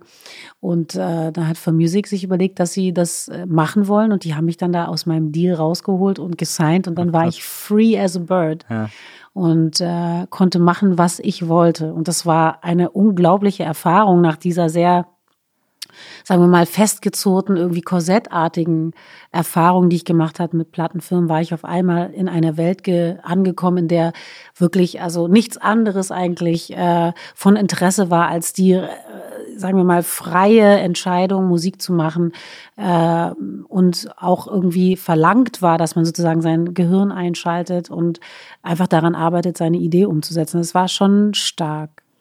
Das ist auch eine, äh, eine Gemeinsamkeit, die wir haben, dass wir beide von Fitz Braun gesigned wurden. Ähm, weil ich habe damals meine Band Fritten und Bier, äh, da Ach, war Fitz nein. noch bei so einem Label bei der WA bei Königshaus. Wow. Und da hat der mich damals gesigned. Und das war für uns natürlich so aufregend, weil, äh, muss man dazu wissen, äh, Fitz Braun ist ja, gilt als der Entdecker der Ärzte. Ja. Und äh, deswegen war das für uns äh, extrem aufregend, weil wir auch so einen ähnlichen Der ist Entdecker von haben. vielen ja, Leuten, würde ich sagen. Also der ist einfach, der hat wirklich so vielen großen Künstlern Pate gestanden. Also ich habe es ja, ja, gerade gesagt, Robbe, also Afrop, Gentleman, Max, Freundeskreis. Joy Dinalani. Also mhm. äh, die Liste geht, glaube ich, noch viel weiter. Aber ich bin jetzt natürlich so ein bisschen auch in meiner kleinen Circle of Friends da, aber Wahnsinnstyp. Ja.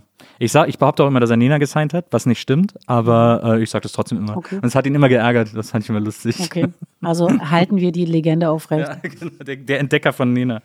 ähm, und ja, und dann kam dein erstes Soloalbum, äh, mhm. äh, 2002, Mamani. Mhm. Ähm, ich weiß noch, als das rauskam, habe ich gedacht, endlich. Äh, also wieso musste ich äh, bis 2002 warten, bis endlich mal jemand nicht nur versteht, wie Soul zu klingen hat, sondern das auch noch auf Deutsch macht.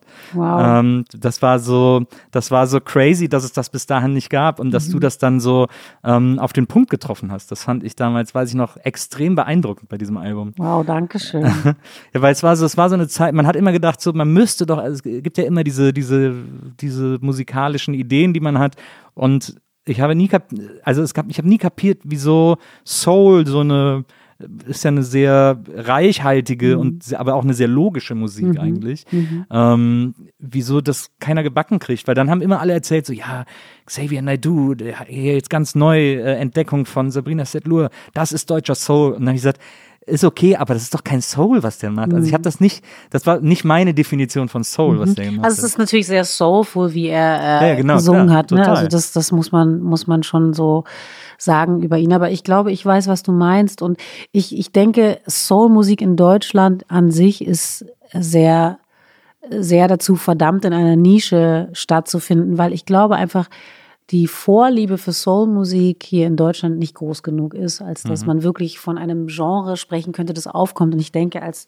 meine Platte kam, war mal ganz kurz im Gespräch, okay, jetzt haben wir nicht nur den Hip-Hop hier, jetzt haben wir auch noch deutschsprachigen Soul und ja. jetzt wächst eine, eine Lobby heran und wird zu einem großen Genre, aber das ist natürlich gar nicht passiert, ähm, leider. Und ähm, das ist natürlich nach wie vor äh, in 2020 wie vor 20 Jahren auch eine reine Nischenmusik. Ja. Und ähm, es ist schade, dass es so ist, aber ich, ja, was soll ich machen?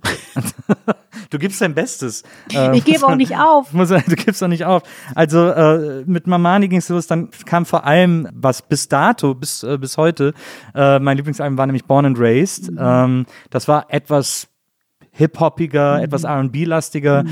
Ähm, der vor allem der Titeltrack Born and Raised ist ein Lied und das ist jetzt keine Schleimerei oder so, aber wo ich safe jedes Mal, wenn ich es höre, ein Kloß im Hals habe und ich weiß nicht warum, aber es berührt mich so sehr, dass ich jedes Mal die Tränen in den Augen stehen habe, wenn Echt? ich nur dieses Lied höre. Ich weiß nicht, woran es liegt, aber ich empfinde das als so persönlich und so persönlichen Einblick und wie du die Art, wie liebevoll du quasi über dein Aufwachsen und deine Familie sprichst und so. Das äh, hat mich ab dem ersten Hören, das habe ich immer so gerne gehört, aber wir haben es dann auch im Auto gehört mit, mit meiner, äh, meiner besten Freundin und unserer Tochter damals und so. Und ich bin dann immer verstummt, wenn wir das gehört haben, weil ich immer so ein bisschen gegen, gegen den Kloß im Hals ankämpfen musste und nicht wollte, dass das jemand merkt. Aber das, das ist äh, ein, das finde ich, ich weiß, also wie gesagt, ich kann mir nicht erklären, woher das bei mir kommt, aber das berührt mich an einem ganz besonderen Ort. Das freut mich. Mhm. Das finde ich schön. War das denn, äh, du hast ja, äh, das ganze Album war ja dann auch auf Englisch. Ähm, Mhm. Du hattest da unter anderem auch mit Change ein, äh, ein Feature mit Lupe Fiasco. Äh, auch für mich ein unerklärliches Phänomen, dass das erste Album von dem das eines der besten Hip-Hop-Alben aller Zeiten ist und danach leider nur noch die langweiligsten Hip-Hop-Alben aller Zeiten Ich weiß gab. auch gar nicht, was bei ihm dann passiert ist. So ein großartiger MC eigentlich. Ja, ne? total, Das hat dann total. irgendwie hat er, ich weiß es nicht. Ich kann es mir auch nicht erklären. Aber also äh, das erste äh, Lupe Fiasco Album immer noch ein, ein heißer Tipp, wahnsinnig hervorragendes Hip Hop Album und Change eben auch auch tatsächlich ein Song noch in dem Geiste, äh, der auch so klang, als hätte er auf dem auf dem ersten Lupe Fiasco Album sein können. Ähm, war das war diese Entscheidung dann Englisch zu singen? Wenn man das so von außen sieht, dann denkt man ja immer, okay, ein deutschsprachiger Act macht jetzt eine Platte auf Englisch, dann glaubt er jetzt wahrscheinlich äh, um ab morgen nur noch in den USA zu spielen. War das ein bisschen auch die Idee dahinter, dass man sagt, ich will natürlich auch woanders spielen können? Also ich finde das eine interessante Beobachtung, die ich mache aus der, aus der anderen Perspektive, Ja. weil ich habe natürlich total oft schon genau diese Frage bekommen. Ähm, warum machst du das? Äh, reicht dir der deutsche Markt nicht? Oder ähm, möchtest du, glaubst du denn jetzt wirklich? Ja. Äh, Na, so meinte ich das nicht. Nein, nein, nein, nein, aber das ist, also klar, das, schwingt da immer das schwingt da natürlich Naja. immer so ein bisschen Naja. mit. Und ich fand diese Frage oder auch diese, dieses Nachdenken darüber immer so merkwürdig, weil ich so dachte, also, ähm, also was heißt denn das? Also selbst wenn das jetzt so wäre, Ja. also also- ja, dann ist es ja nur richtig also sozusagen. Ja. was, was würde das bedeuten? Also ich, ich für mich kann sagen, ähm, beide Sprachen sind für mich so total natürliche Sprachen im Kontext Musik. Ja. Also natürlich ist Deutsch meine Muttersprache, meine erste Sprache. Aber ich würde sagen, die englische Sprache im Zusammenhang mit Musik ist auf jeden Fall die Sprache, die mir überhaupt äh, also Gesang näher gebracht hat, Mhm. die mir Melodien gezeigt hat, die mir also Performance auch ähm, erklärt hat, ja, Äh, nonverbal. Ja. Aber ähm, und die deutsche Sprache im Zusammenhang mit Musik, die lerne ich ja erst ganz spät kennen. Also meine erste Erinnerung an deutschsprachige Musik ist Volksmusik und Schlagermusik im Fernsehen. Ja.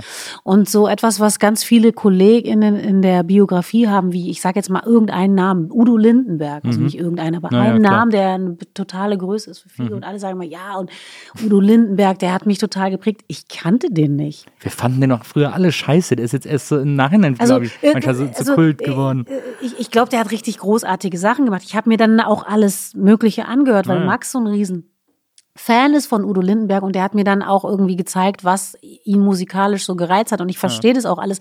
Ich nehme ihn jetzt nur zum Beispiel, weil er so eine wahnsinnige Größe ist. Aber es spielte in meinem Leben keine Rolle. Ja. Und ich hatte gar keinen Bezug dazu. Hm. Und ähm, deswegen ist für mich sozusagen Englisch äh, eigentlich das Natürlichste, die natürlichste Sprache, die man überhaupt nur äh, äh, nehmen kann, um zu singen.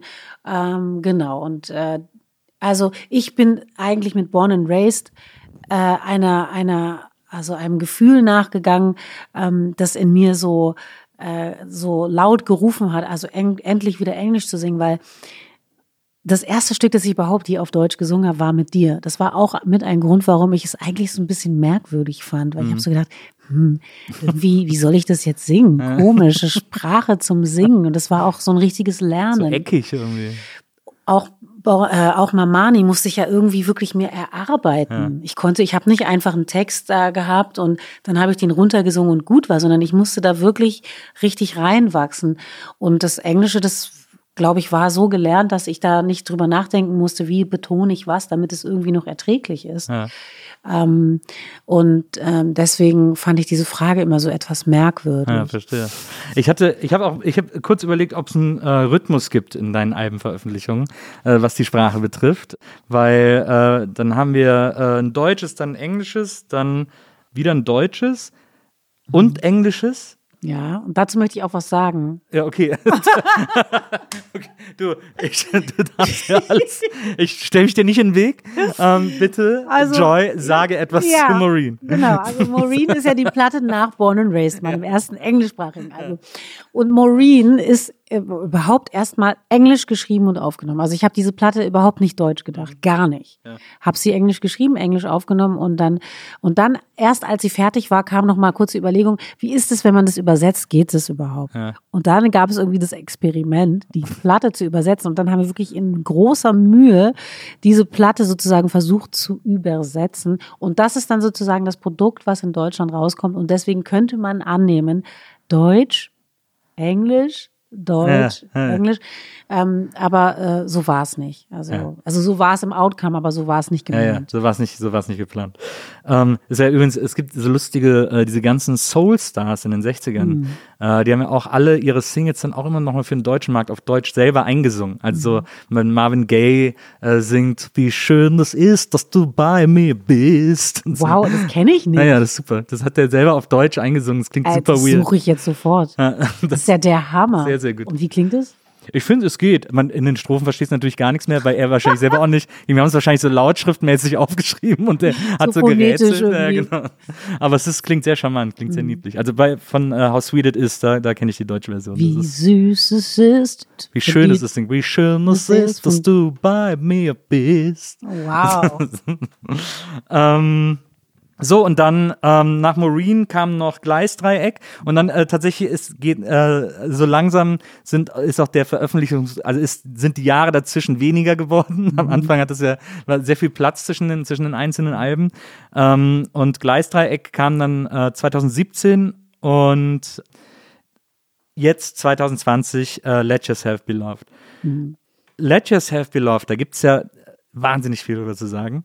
Erst aber das offenscheinlichste, das offenbarste äh, ist, äh, du bist die erste deutsche Künstlerin, die damit ein Motown, eine Motown-Veröffentlichung hat. ja, das stimmt.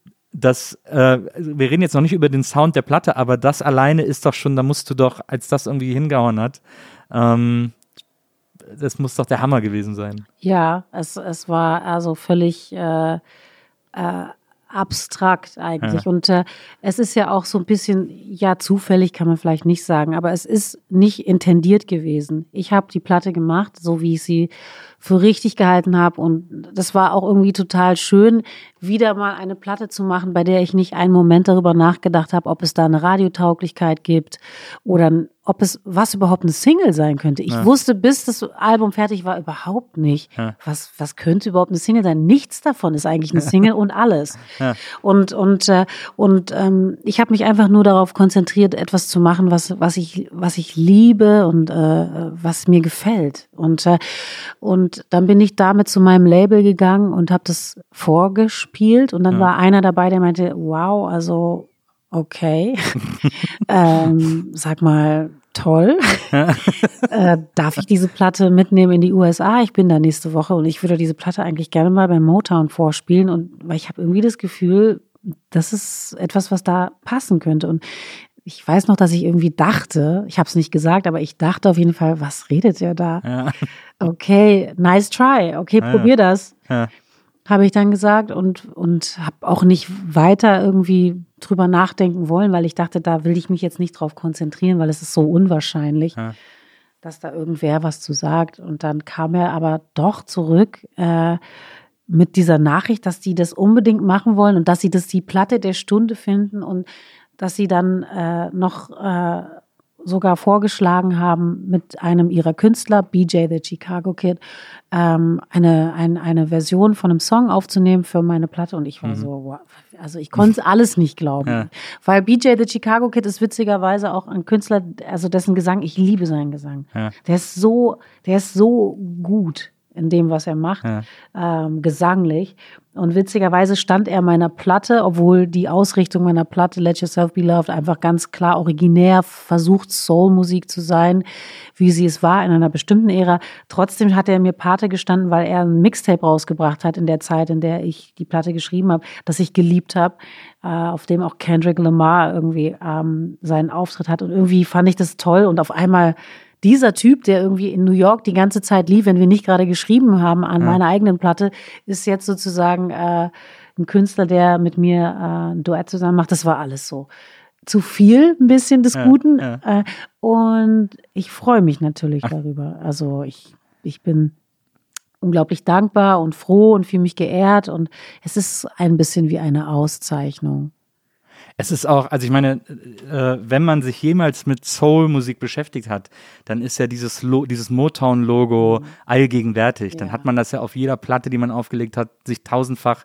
Man saß ja auch früher einfach mit einer Platte auf dem Schoß vom Plattenspieler und hat sich das Cover an. Du hast ja gerade eben gesagt, du hast die ersten Platten, die du dir angehört hast, nach dem Cover ausgesucht.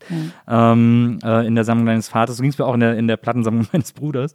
ähm, der, der hat dann so die Purple-Cover, wo die, wo die Köpfe so geschmolzene Kerzen waren. Wow, so. und du da so, oh mein Gott, was ist das? Ja, oder auch so dieses, dieses Pink Floyd-Cover, wo der eine dem anderen die Hand schüttelt Ja. und der eine brennt und so. Ja. Also es war so völlig so, wow, was für, was für Bilderwelten. Ähm, also deswegen ähm, ist dieses Motown-Logo natürlich total eingebrannt, weil man das auf fast jeder dieser Platten entdeckt hat. Mhm. Ich habe mal irgendwo gelesen, äh, als du die Platten aufgezählt hast, die du irgendwie bei deinem Vater gehört hast, äh, diese ganzen Soul-Klassiker, Mhm. ähm, das waren ja alles Motown-Acts. Und äh, sich plötzlich diesen Stempel, das ist ja wie ein Qualitätssiegel im Grunde Ja, das genommen. meine ich ja. Das ist so, das ist so, ich fühle mich so geehrt und äh, ähm, also es ist eben so eine Auszeichnung für mich, gerade weil hier in Deutschland diese, dieses Feld um Soulmusik so klein ist und es gibt so wenig Vergleichswerte und man weiß dann immer nicht so ganz genau, was man da eigentlich macht, was es ist, was man da macht. Ist es gut, was man macht? Ich kann es ja nicht irgendwie ähm, anlegen bei jemand anderem so richtig. Und, und wenn dann sozusagen so ein, also Label kommt, dessen DNA es ist, diesen Sound gemacht zu haben und die ja auch weiterhin einfach ganz erfolgreich großartige Contemporary Musicians sozusagen äh, ähm, auf ihrem Label haben. Wenn die aber dann daherkommen und sagen, wow, also wenn die wow sagen zu ja. meiner Arbeit, Ja. also dann, dann, dann, dann, find, dann, dann freue ich mich wirklich von Herzen. Und weißt du, als ich das erste Mal ähm, äh, sozusagen die CI vom Motown Ja. Also auf meine Arbeit gesetzt habe, also das, das war unglaublich. Ja. Ich konnte es gar nicht, ich habe es mir die ganze Zeit immer wieder angeschaut und dachte so, Joy Dinalani und dann Motown. Ja, Ist ja Hammer. Dream come true sozusagen. Es, man muss aber natürlich auch dazu sagen, jetzt von außen betrachtet, dass das äh, nicht zu Unrecht passiert ist, weil äh, wenn man Let Yourself Be Loved hört, denkt man wirklich, das wäre ein, ein äh, Motown-Album, das jetzt gerade noch jemand im Archiv äh, hat da mal so, so einen Staub von so einem Band weggepustet und gesagt, das haben wir nie veröffentlicht, wir haben ja noch eine Platte ähm, rumliegen, weil äh, der Sound, den du da, ich finde, und das, ich, also, ja, ähm, ich krieg das irgendwie nicht, äh, ich check das nicht. ähm, also ich finde die, ich finde die, äh, eng, den englischen Ausdruck, I can't get my head around it irgendwie immer passender. Ähm, weil ich nicht begreife, wie das so klingen kann. Also ich finde, die, ich finde, es ist ein, es ist ein so fantastisches Album und ähm, ich habe es jetzt irgendwie heute ein paar Mal gehört und staune einfach die ganze Zeit, auch wenn jetzt die Singles rauskommen und so, staune die ganze Zeit, wie es dir gelungen ist, einen so authentischen Sound zu kreieren. Authentisch ist ein ätzendes Wort, ist so eine, so eine abgegriffene Vokabel, aber in dem Fall äh, ist es, also das, wenn irgendein modernes Album jemals nach Motown geklungen hat, dann äh, Let Yourself Be Loved, weil das so, weil das so diese, also man hat richtig das Gefühl, es ist ein Album aus den 60s. Ja, vielen Dank erstmal. Also und äh, das Lob würde ich jetzt gerne äh, an jemanden auch weitergeben wollen, der gar nicht da ist heute, nämlich meinen Produzenten.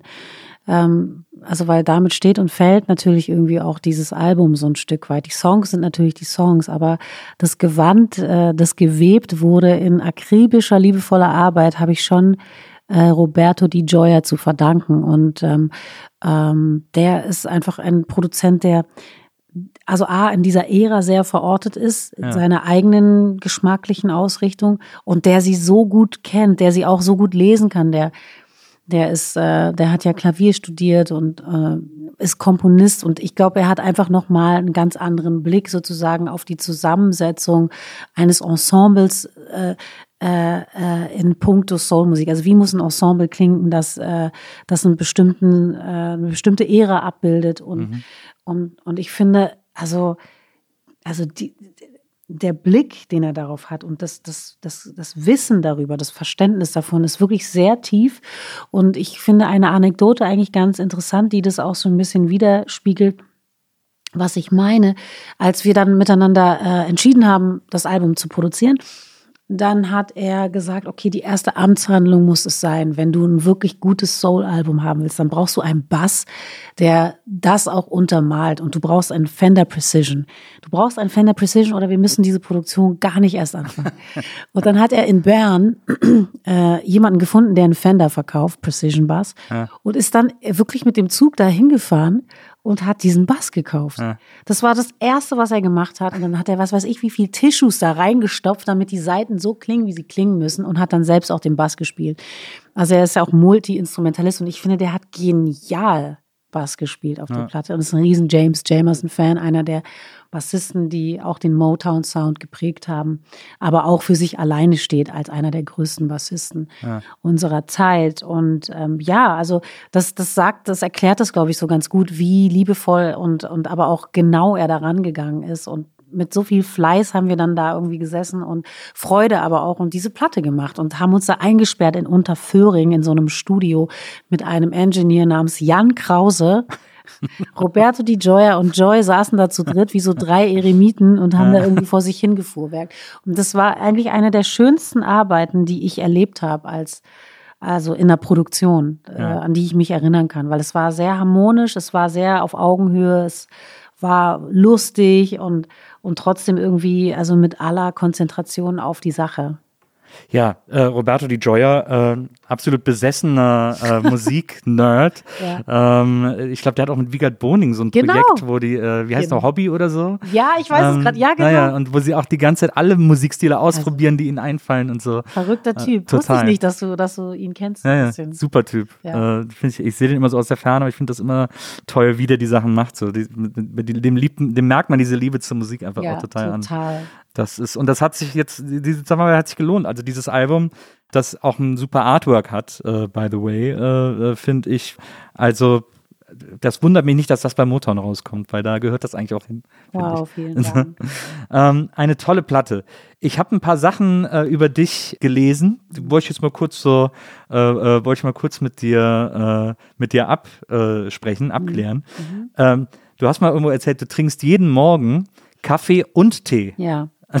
Das ist ja eine komische Marotte. Ich wusste nicht, dass es eine Marotte ist. Ja. Du hast ähm, gedacht, das macht jeder so. Ja. Ja, ja also ich fange an mit Kaffee. Auf jeden Fall. Dann ist mir das immer schon ein bisschen zu stark, aber ich liebe einfach die erste Tasse Kaffee. Die finde ich einfach so schön. Ja. Und äh, die schmeckt mir auch wirklich gut. Aber dann so der, die letzten zwei Schlucke, da merke ich dann, ah, okay, jetzt wird es doch etwas viel. Und das muss ich dann irgendwie kompensieren mit so einem Kräutertee. Es muss dann irgendwas Weiches hinterherkommen. Ah, verstehe. Und da bleibe ich dann auch meist beim Weich. Trinke so die ersten äh, zwei äh, Tassen, die ich zu mir nehme, sind dann schon Kaffee, aber dann kommt nur noch Tee. Mhm. Und hast du, hast du jemals versucht, das äh, gleichzeitig zu trinken, das so zu mischen? Nein, ich bin noch nicht komisch. Ich dachte, vielleicht mal versuchen. Nee. Äh. ähm, du warst 2000, was ist das hier? 17 habe ich da, glaube ich, geschrieben. Mhm. Ähm, warst du in der ESC-Jury. Mhm, Ein stimmt. Job, auf den ich massiv neidisch bin. Ich hatte zuletzt, äh, oder äh, für die Zuhörer wird das erst ein Podcast sein, den sie in Zukunft hören. ähm, aber äh, es wird hier demnächst eine Episode der Nils Wurkelberg-Erfahrung geben, bei der äh, Hatne Tesfay zu Gast ist. Ach, ist ja der Hammer. Und die war auch mal in der ESC-Jury. Und der habe ich schon gesagt, das ist der Job, auf den ich am allerneidischsten auf der ganzen Welt bin. Wenn es eine, ein, äh, einen Job gibt, den ich mal wahnsinnig gerne machen würde, dann wäre es in der Jury vom European Song Contest zu sitzen. Das war auch lustig. Ja, glaube ich, das war das gut, war oder? Total lustig, ja. Du also wir waren so eine illustre Runde und dann haben wir da immer so vor uns hin überlegt, was wir gut finden und das war auch sehr, also es war schon so, dass jeder sehr für sich auch ähm, entschieden hat, was er gut findet. Ich erinnere mich gar nicht mehr, ob wir uns überhaupt, ich glaube, wir durften uns auch nicht austauschen in, in inhaltlich. Ah, okay. Nicole war, glaube ich, Juryvorsitzende. Genau. Ja. Die war auch irgendwie cool. Ja. Also, die hat es gut gemacht. Äh, ich glaube, der, ähm, äh, der Vincent Weiss war da, ah, ja. ich war da, ähm, Adel Tawil war da. Ah, und Nicole, ich, wenn jetzt noch jemand dabei war, dann habe ich sie jetzt gerade vergessen. Ja, Aber es war irgendwie verrückt. Es war auch ein langer Abend natürlich. Es sind ja unglaublich viele Performances und ich habe es mir ja noch nie so ganz genau so, okay. also wirklich so genau angeschaut. Und es war illustre, also illustre Figuren ja. äh, und Künstler, die da aufgetreten äh, sind. Und ich muss sagen, ich wusste, wer gewinnt. Es war doch der Portugiese, glaube ich, in dem Jahr. In dem ah, ja, ah, mh, okay, ich erinnere mich. Also, das war mir irgendwie klar. Ja. Das war zwingend. Was, war- welches Land war das? Ich glaube Portugal, Ah, glaube ich. Nee, nee, aber ich, wo das dann stattfand. Also ich weiß, war das Oh. unser Song für Schweden Touché, oder ich so? weiß es jetzt gerade Ah, weiß nicht ich nicht mehr. Nee. Aber stimmt, an den Portugiesen kann ich mich auch noch erinnern. Der ist jetzt auch in diesem Netflix-Film. Hast du schon diesen ESC-Film mit Will Ferrell gesehen? Auf Netflix? Es gibt auf Netflix ist ein Film mit wo Will Ferrell mit einer anderen Schauspielerin zusammen für Island zum ESC fahren. Das ist super. Muss ich unbedingt sehr, sehr, sehr, sehr lustig. Okay.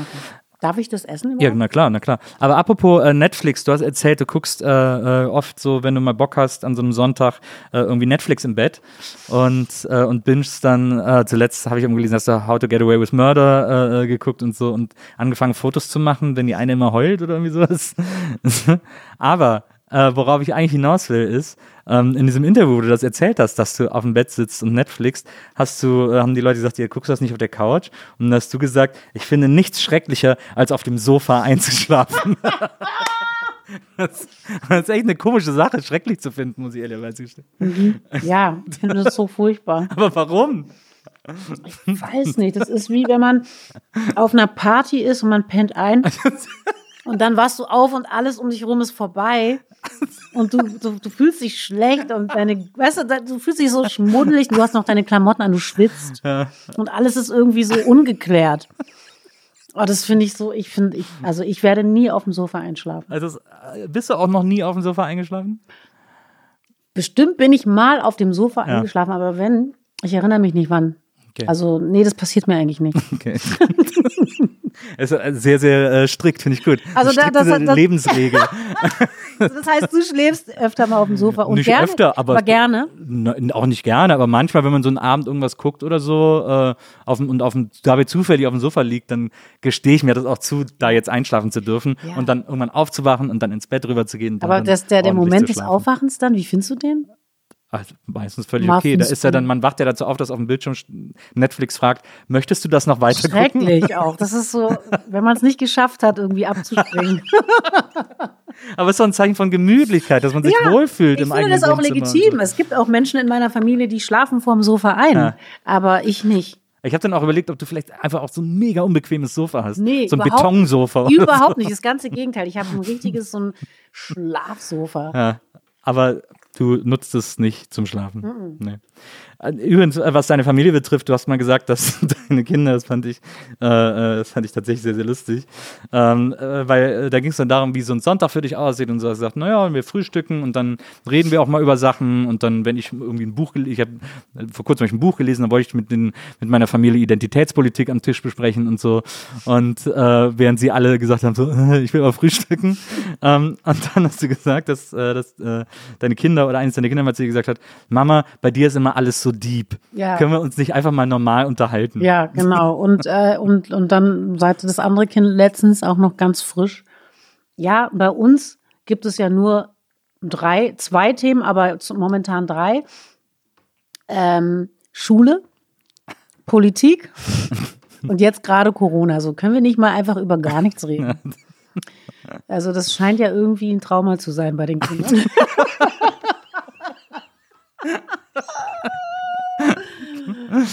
Aber kommt das bei dir an als Mutter? Oder? Ja, natürlich. äh, natürlich kommt es bei mir an. Also ich mache, deswegen habe ich es ja auch erwähnt in einem Interview, weil ich dann natürlich darüber nachdenken muss und dachte, das, das muss schon auch ähm, nervig sein, weil wenn ich zum Beispiel an meine Kindheit zurückdenke, wir haben also nicht explizit über politische Themen gesprochen. Es gab natürlich immer mal Auseinandersetzungen über Apartheid zum Beispiel, weil Ja. es ja irgendwie auch die Familie meines Vaters und die, das Leben meines Vaters direkt betroffen hat. Aber es gab nicht so explizite Unterhaltung über irgendwelche gesellschaftlichen Themen oder Momente, die gerade besonders groß waren. Also Tschernobyl zum Beispiel war ja zum Beispiel Stimmt, in kann ich mich meiner auch noch dran erinnern. Wir durften meiner- keine Milch trinken. Genau, also dann gab es natürlich so Restriktionen, Mhm. aber es war jetzt nicht so, dass wir zum Beispiel das ganz breit besprochen hätten, wie es überhaupt dazu kommen konnte und was das Problem ist. Und äh, das kann ich dann schon nachvollziehen, wenn die Kinder sagen, sag mal, ähm, kann es auch einfach mal nicht sein. Oder auch wenn Freunde der Kinder kommen, habe ich auch immer schon so den Drang, also ich finde es normal, Fragen zu stellen. Ich finde es sogar höflich. Ich empfinde es als Höflichkeit, Leuten Fragen zu stellen. Das kommt jetzt heute natürlich in unserem Gespräch etwas kurz, Ja. weil das Konzept, glaube ich, der Sendung, wenn ich es nicht falsch verstanden habe, auch so ein bisschen darauf ausgelegt ist, dass du mir Fragen stellst. Ja. Aber Du kannst mir auch Fragen stellen. Ich habe dir ja eine Frage. Ja, eine Frage habe ich dir gestellt. Und wie war das bei dir? aber aber ähm, ähm, ja, also ich habe schon so das. Aber was stellst du denen denn dann für Fragen? Also die kommen dann rein und du sagst, und wie steht ihr zu? Naja, äh, nee. Nein, aber so, äh, äh, keine Ahnung. Äh, erzähl mal, äh, und wie hast du Pläne für die Zukunft zum Beispiel? Oder ist es für dich eher so, dass du denkst, ähm, du weißt es noch nicht? Ja. Und, und aus solchen Fragen, glaube ich, entstehen dann natürlich neue Fragen, die wahrscheinlich immer tiefer gehen. Also ich bin dann wahrscheinlich nicht zufrieden mit einer Antwort, sondern ich will es dann immer noch genauer wissen. Und eine Freundin auch meiner äh, Schwester hat dann irgendwann mal Jahre später zu mir gesagt, als ich dich kennengelernt habe, hatte ich solche Angst vor dir, weil ich immer fand, du interviewst. Äh, ich habe dann deine Schwester angerufen, meinte, was will deine Schwester von mir? Was will sie von mir alles wissen? Und ich habe immer so das Gefühl gehabt, ey, das ist doch eine normale, nette Unterhaltung. Ja, scheinbar merke ich das nicht so. Das ist wahrscheinlich wärst du Journalistin geworden, wenn du nicht Musikerin geworden wärst. Weiß ich gar nicht. Ich glaube, so die bin ich ehrlich gesagt nicht. Das, das, äh, das äh, glaube ich, vermittelt einem auch den falschen Eindruck. Keine Ahnung. Aber das, das, fand ich auf jeden Fall, äh, das fand ich ähm, äh, extrem lustig. Ich, du hast mal einen Fragebogen ausgefüllt und da stand äh, Hobby, dein Hobby wäre Malen. Hm. Und ist das immer noch ein Hobby von dir, oder? Ja, meine Hobbys wechseln ja immer so. ja, ich mal schon. Ja. Gerne, nicht besonders gut, aber irgendwie gerne. Und wenn ich die Muse habe und da reinkomme, dann kann ich darin auch so mich vergessen. Und das finde ich ähm, eine gute Übung für mich weil ich immer so viel nachdenke. Und wenn ich mich dann nur auf ein Motiv konzentriere zum Beispiel und da sozusagen in diese, in diese Ebenen reingehe, dann, dann bin ich so, ähm, ja, dann bin ich so vergessen. Also, ja. ne? Und das finde ich irgendwie ein Zustand, den habe ich gar nicht so oft. Und dann, wenn ich ihn habe, freue ich mich sehr darüber und halte an ihm fest. Und dann habe ich immer so Phasen, da male ich dann ganz viel hintereinander. Und äh, wann dürfen wir mit der ersten Ausstellung in einer Berliner Galerie äh, rechnen? Ich glaube gar nicht. Ich glaube nicht. Ich glaube, so, so äh, gut bin ich nicht und das muss dann auch nicht sein. und dann noch eine Sache, die ich extrem lustig fand. Ähm, du wurdest gefragt, äh, was wäre, äh, was dein letztes Mal wäre, dein, äh, das, das, die letzte Mahlzeit, äh, wenn du dir eine aussuchen müsstest, was das wäre. Aha. Und weißt du noch, was du gesagt hast? Weil sonst sagst du dir gerne. Wahrscheinlich Pommes? Nee. Noch äh, viel, äh, also du hast gesagt, dein letztes Mal wäre Wassermelone. Ja! Da ich gedacht, das ist ja eine geile Antwort. Also ich liebe Wassermelone. Also ich, das ist, also die Wassermelone, die, die macht so viel für einen. Sie, sie Bringt den Müll raus. Macht die Hausaufgaben. Nein, aber so, also, also die, die stellt mich über so viele Jahre immer wieder aufs Neue so zufrieden. Kaufst du auch immer kernlose und hoffst, dass so wenig Kerne ist wie möglich? Ist mir egal. Ah, ja. Ist mir ich habe immer Angst, dass die Kerne, dass es nicht gesund ist, die zu essen. Ich schluck die auch. Ja, ja, ich auch. Ich bin echt, ach, das, das, das macht nichts. Ich finde, so eine gute Wassermelone, ja. die macht satt. Ja. Du hast keinen Durst und die schmeckt so gut. Also was gibt's denn Besseres? Ich mag Äpfel auch noch gern, aber also die Wassermelone gewinnt eindeutig. Ja das äh, überhaupt Melonen, also Wassermelone ist eigentlich der König der Melonen, aber es gibt auch immer so Melonenmix im Supermarkt und so. Mhm. Ich finde Melonen, finde ich immer alle geil. Melonen sind super, aber ich finde die Wassermelone, wow. Ja. Joy, ich äh, würde gern noch 37 Stunden weiter mit dir reden, aber ich äh, würde einfach sagen, wir, du kommst irgendwann mal wieder und ja. dann äh, sprechen wir äh, weiter über, ähm, über viele Dinge die man über dich rausfinden kann. Ein Ding noch, du hast, man hat dich gefragt in den Fragebogen, womit kann man dir eine Freude machen? Und deine Antwort war, lesen. Und da habe ich mich gefragt, vorlesen oder, ich, oder was, ein was Buch war meine schenken? Antwort auf die Frage, womit kann man mir eine ja. Freude machen? Und dann hast du gesagt, lesen. Hä, ist ja eine komische Antwort. Ja, bin ich auch eine komische Hä? Antwort. ist die vielleicht verrutscht?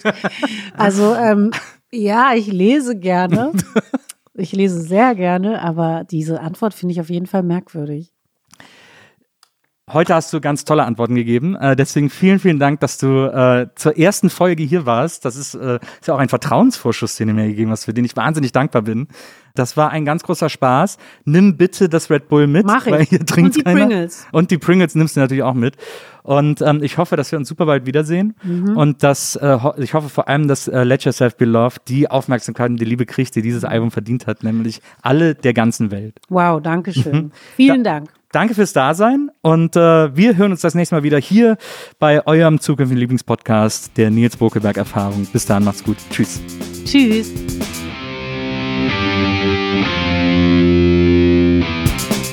Die Nils Bokelberg Erfahrung. Von und mit Nils Bokelberg. Eine Produktion von Pool Artists. Team Wenzel Burmeier, Lisa Hertwig, Maria Lorenz Bokelberg, Frieda Morische und natürlich Nils Bokelberg.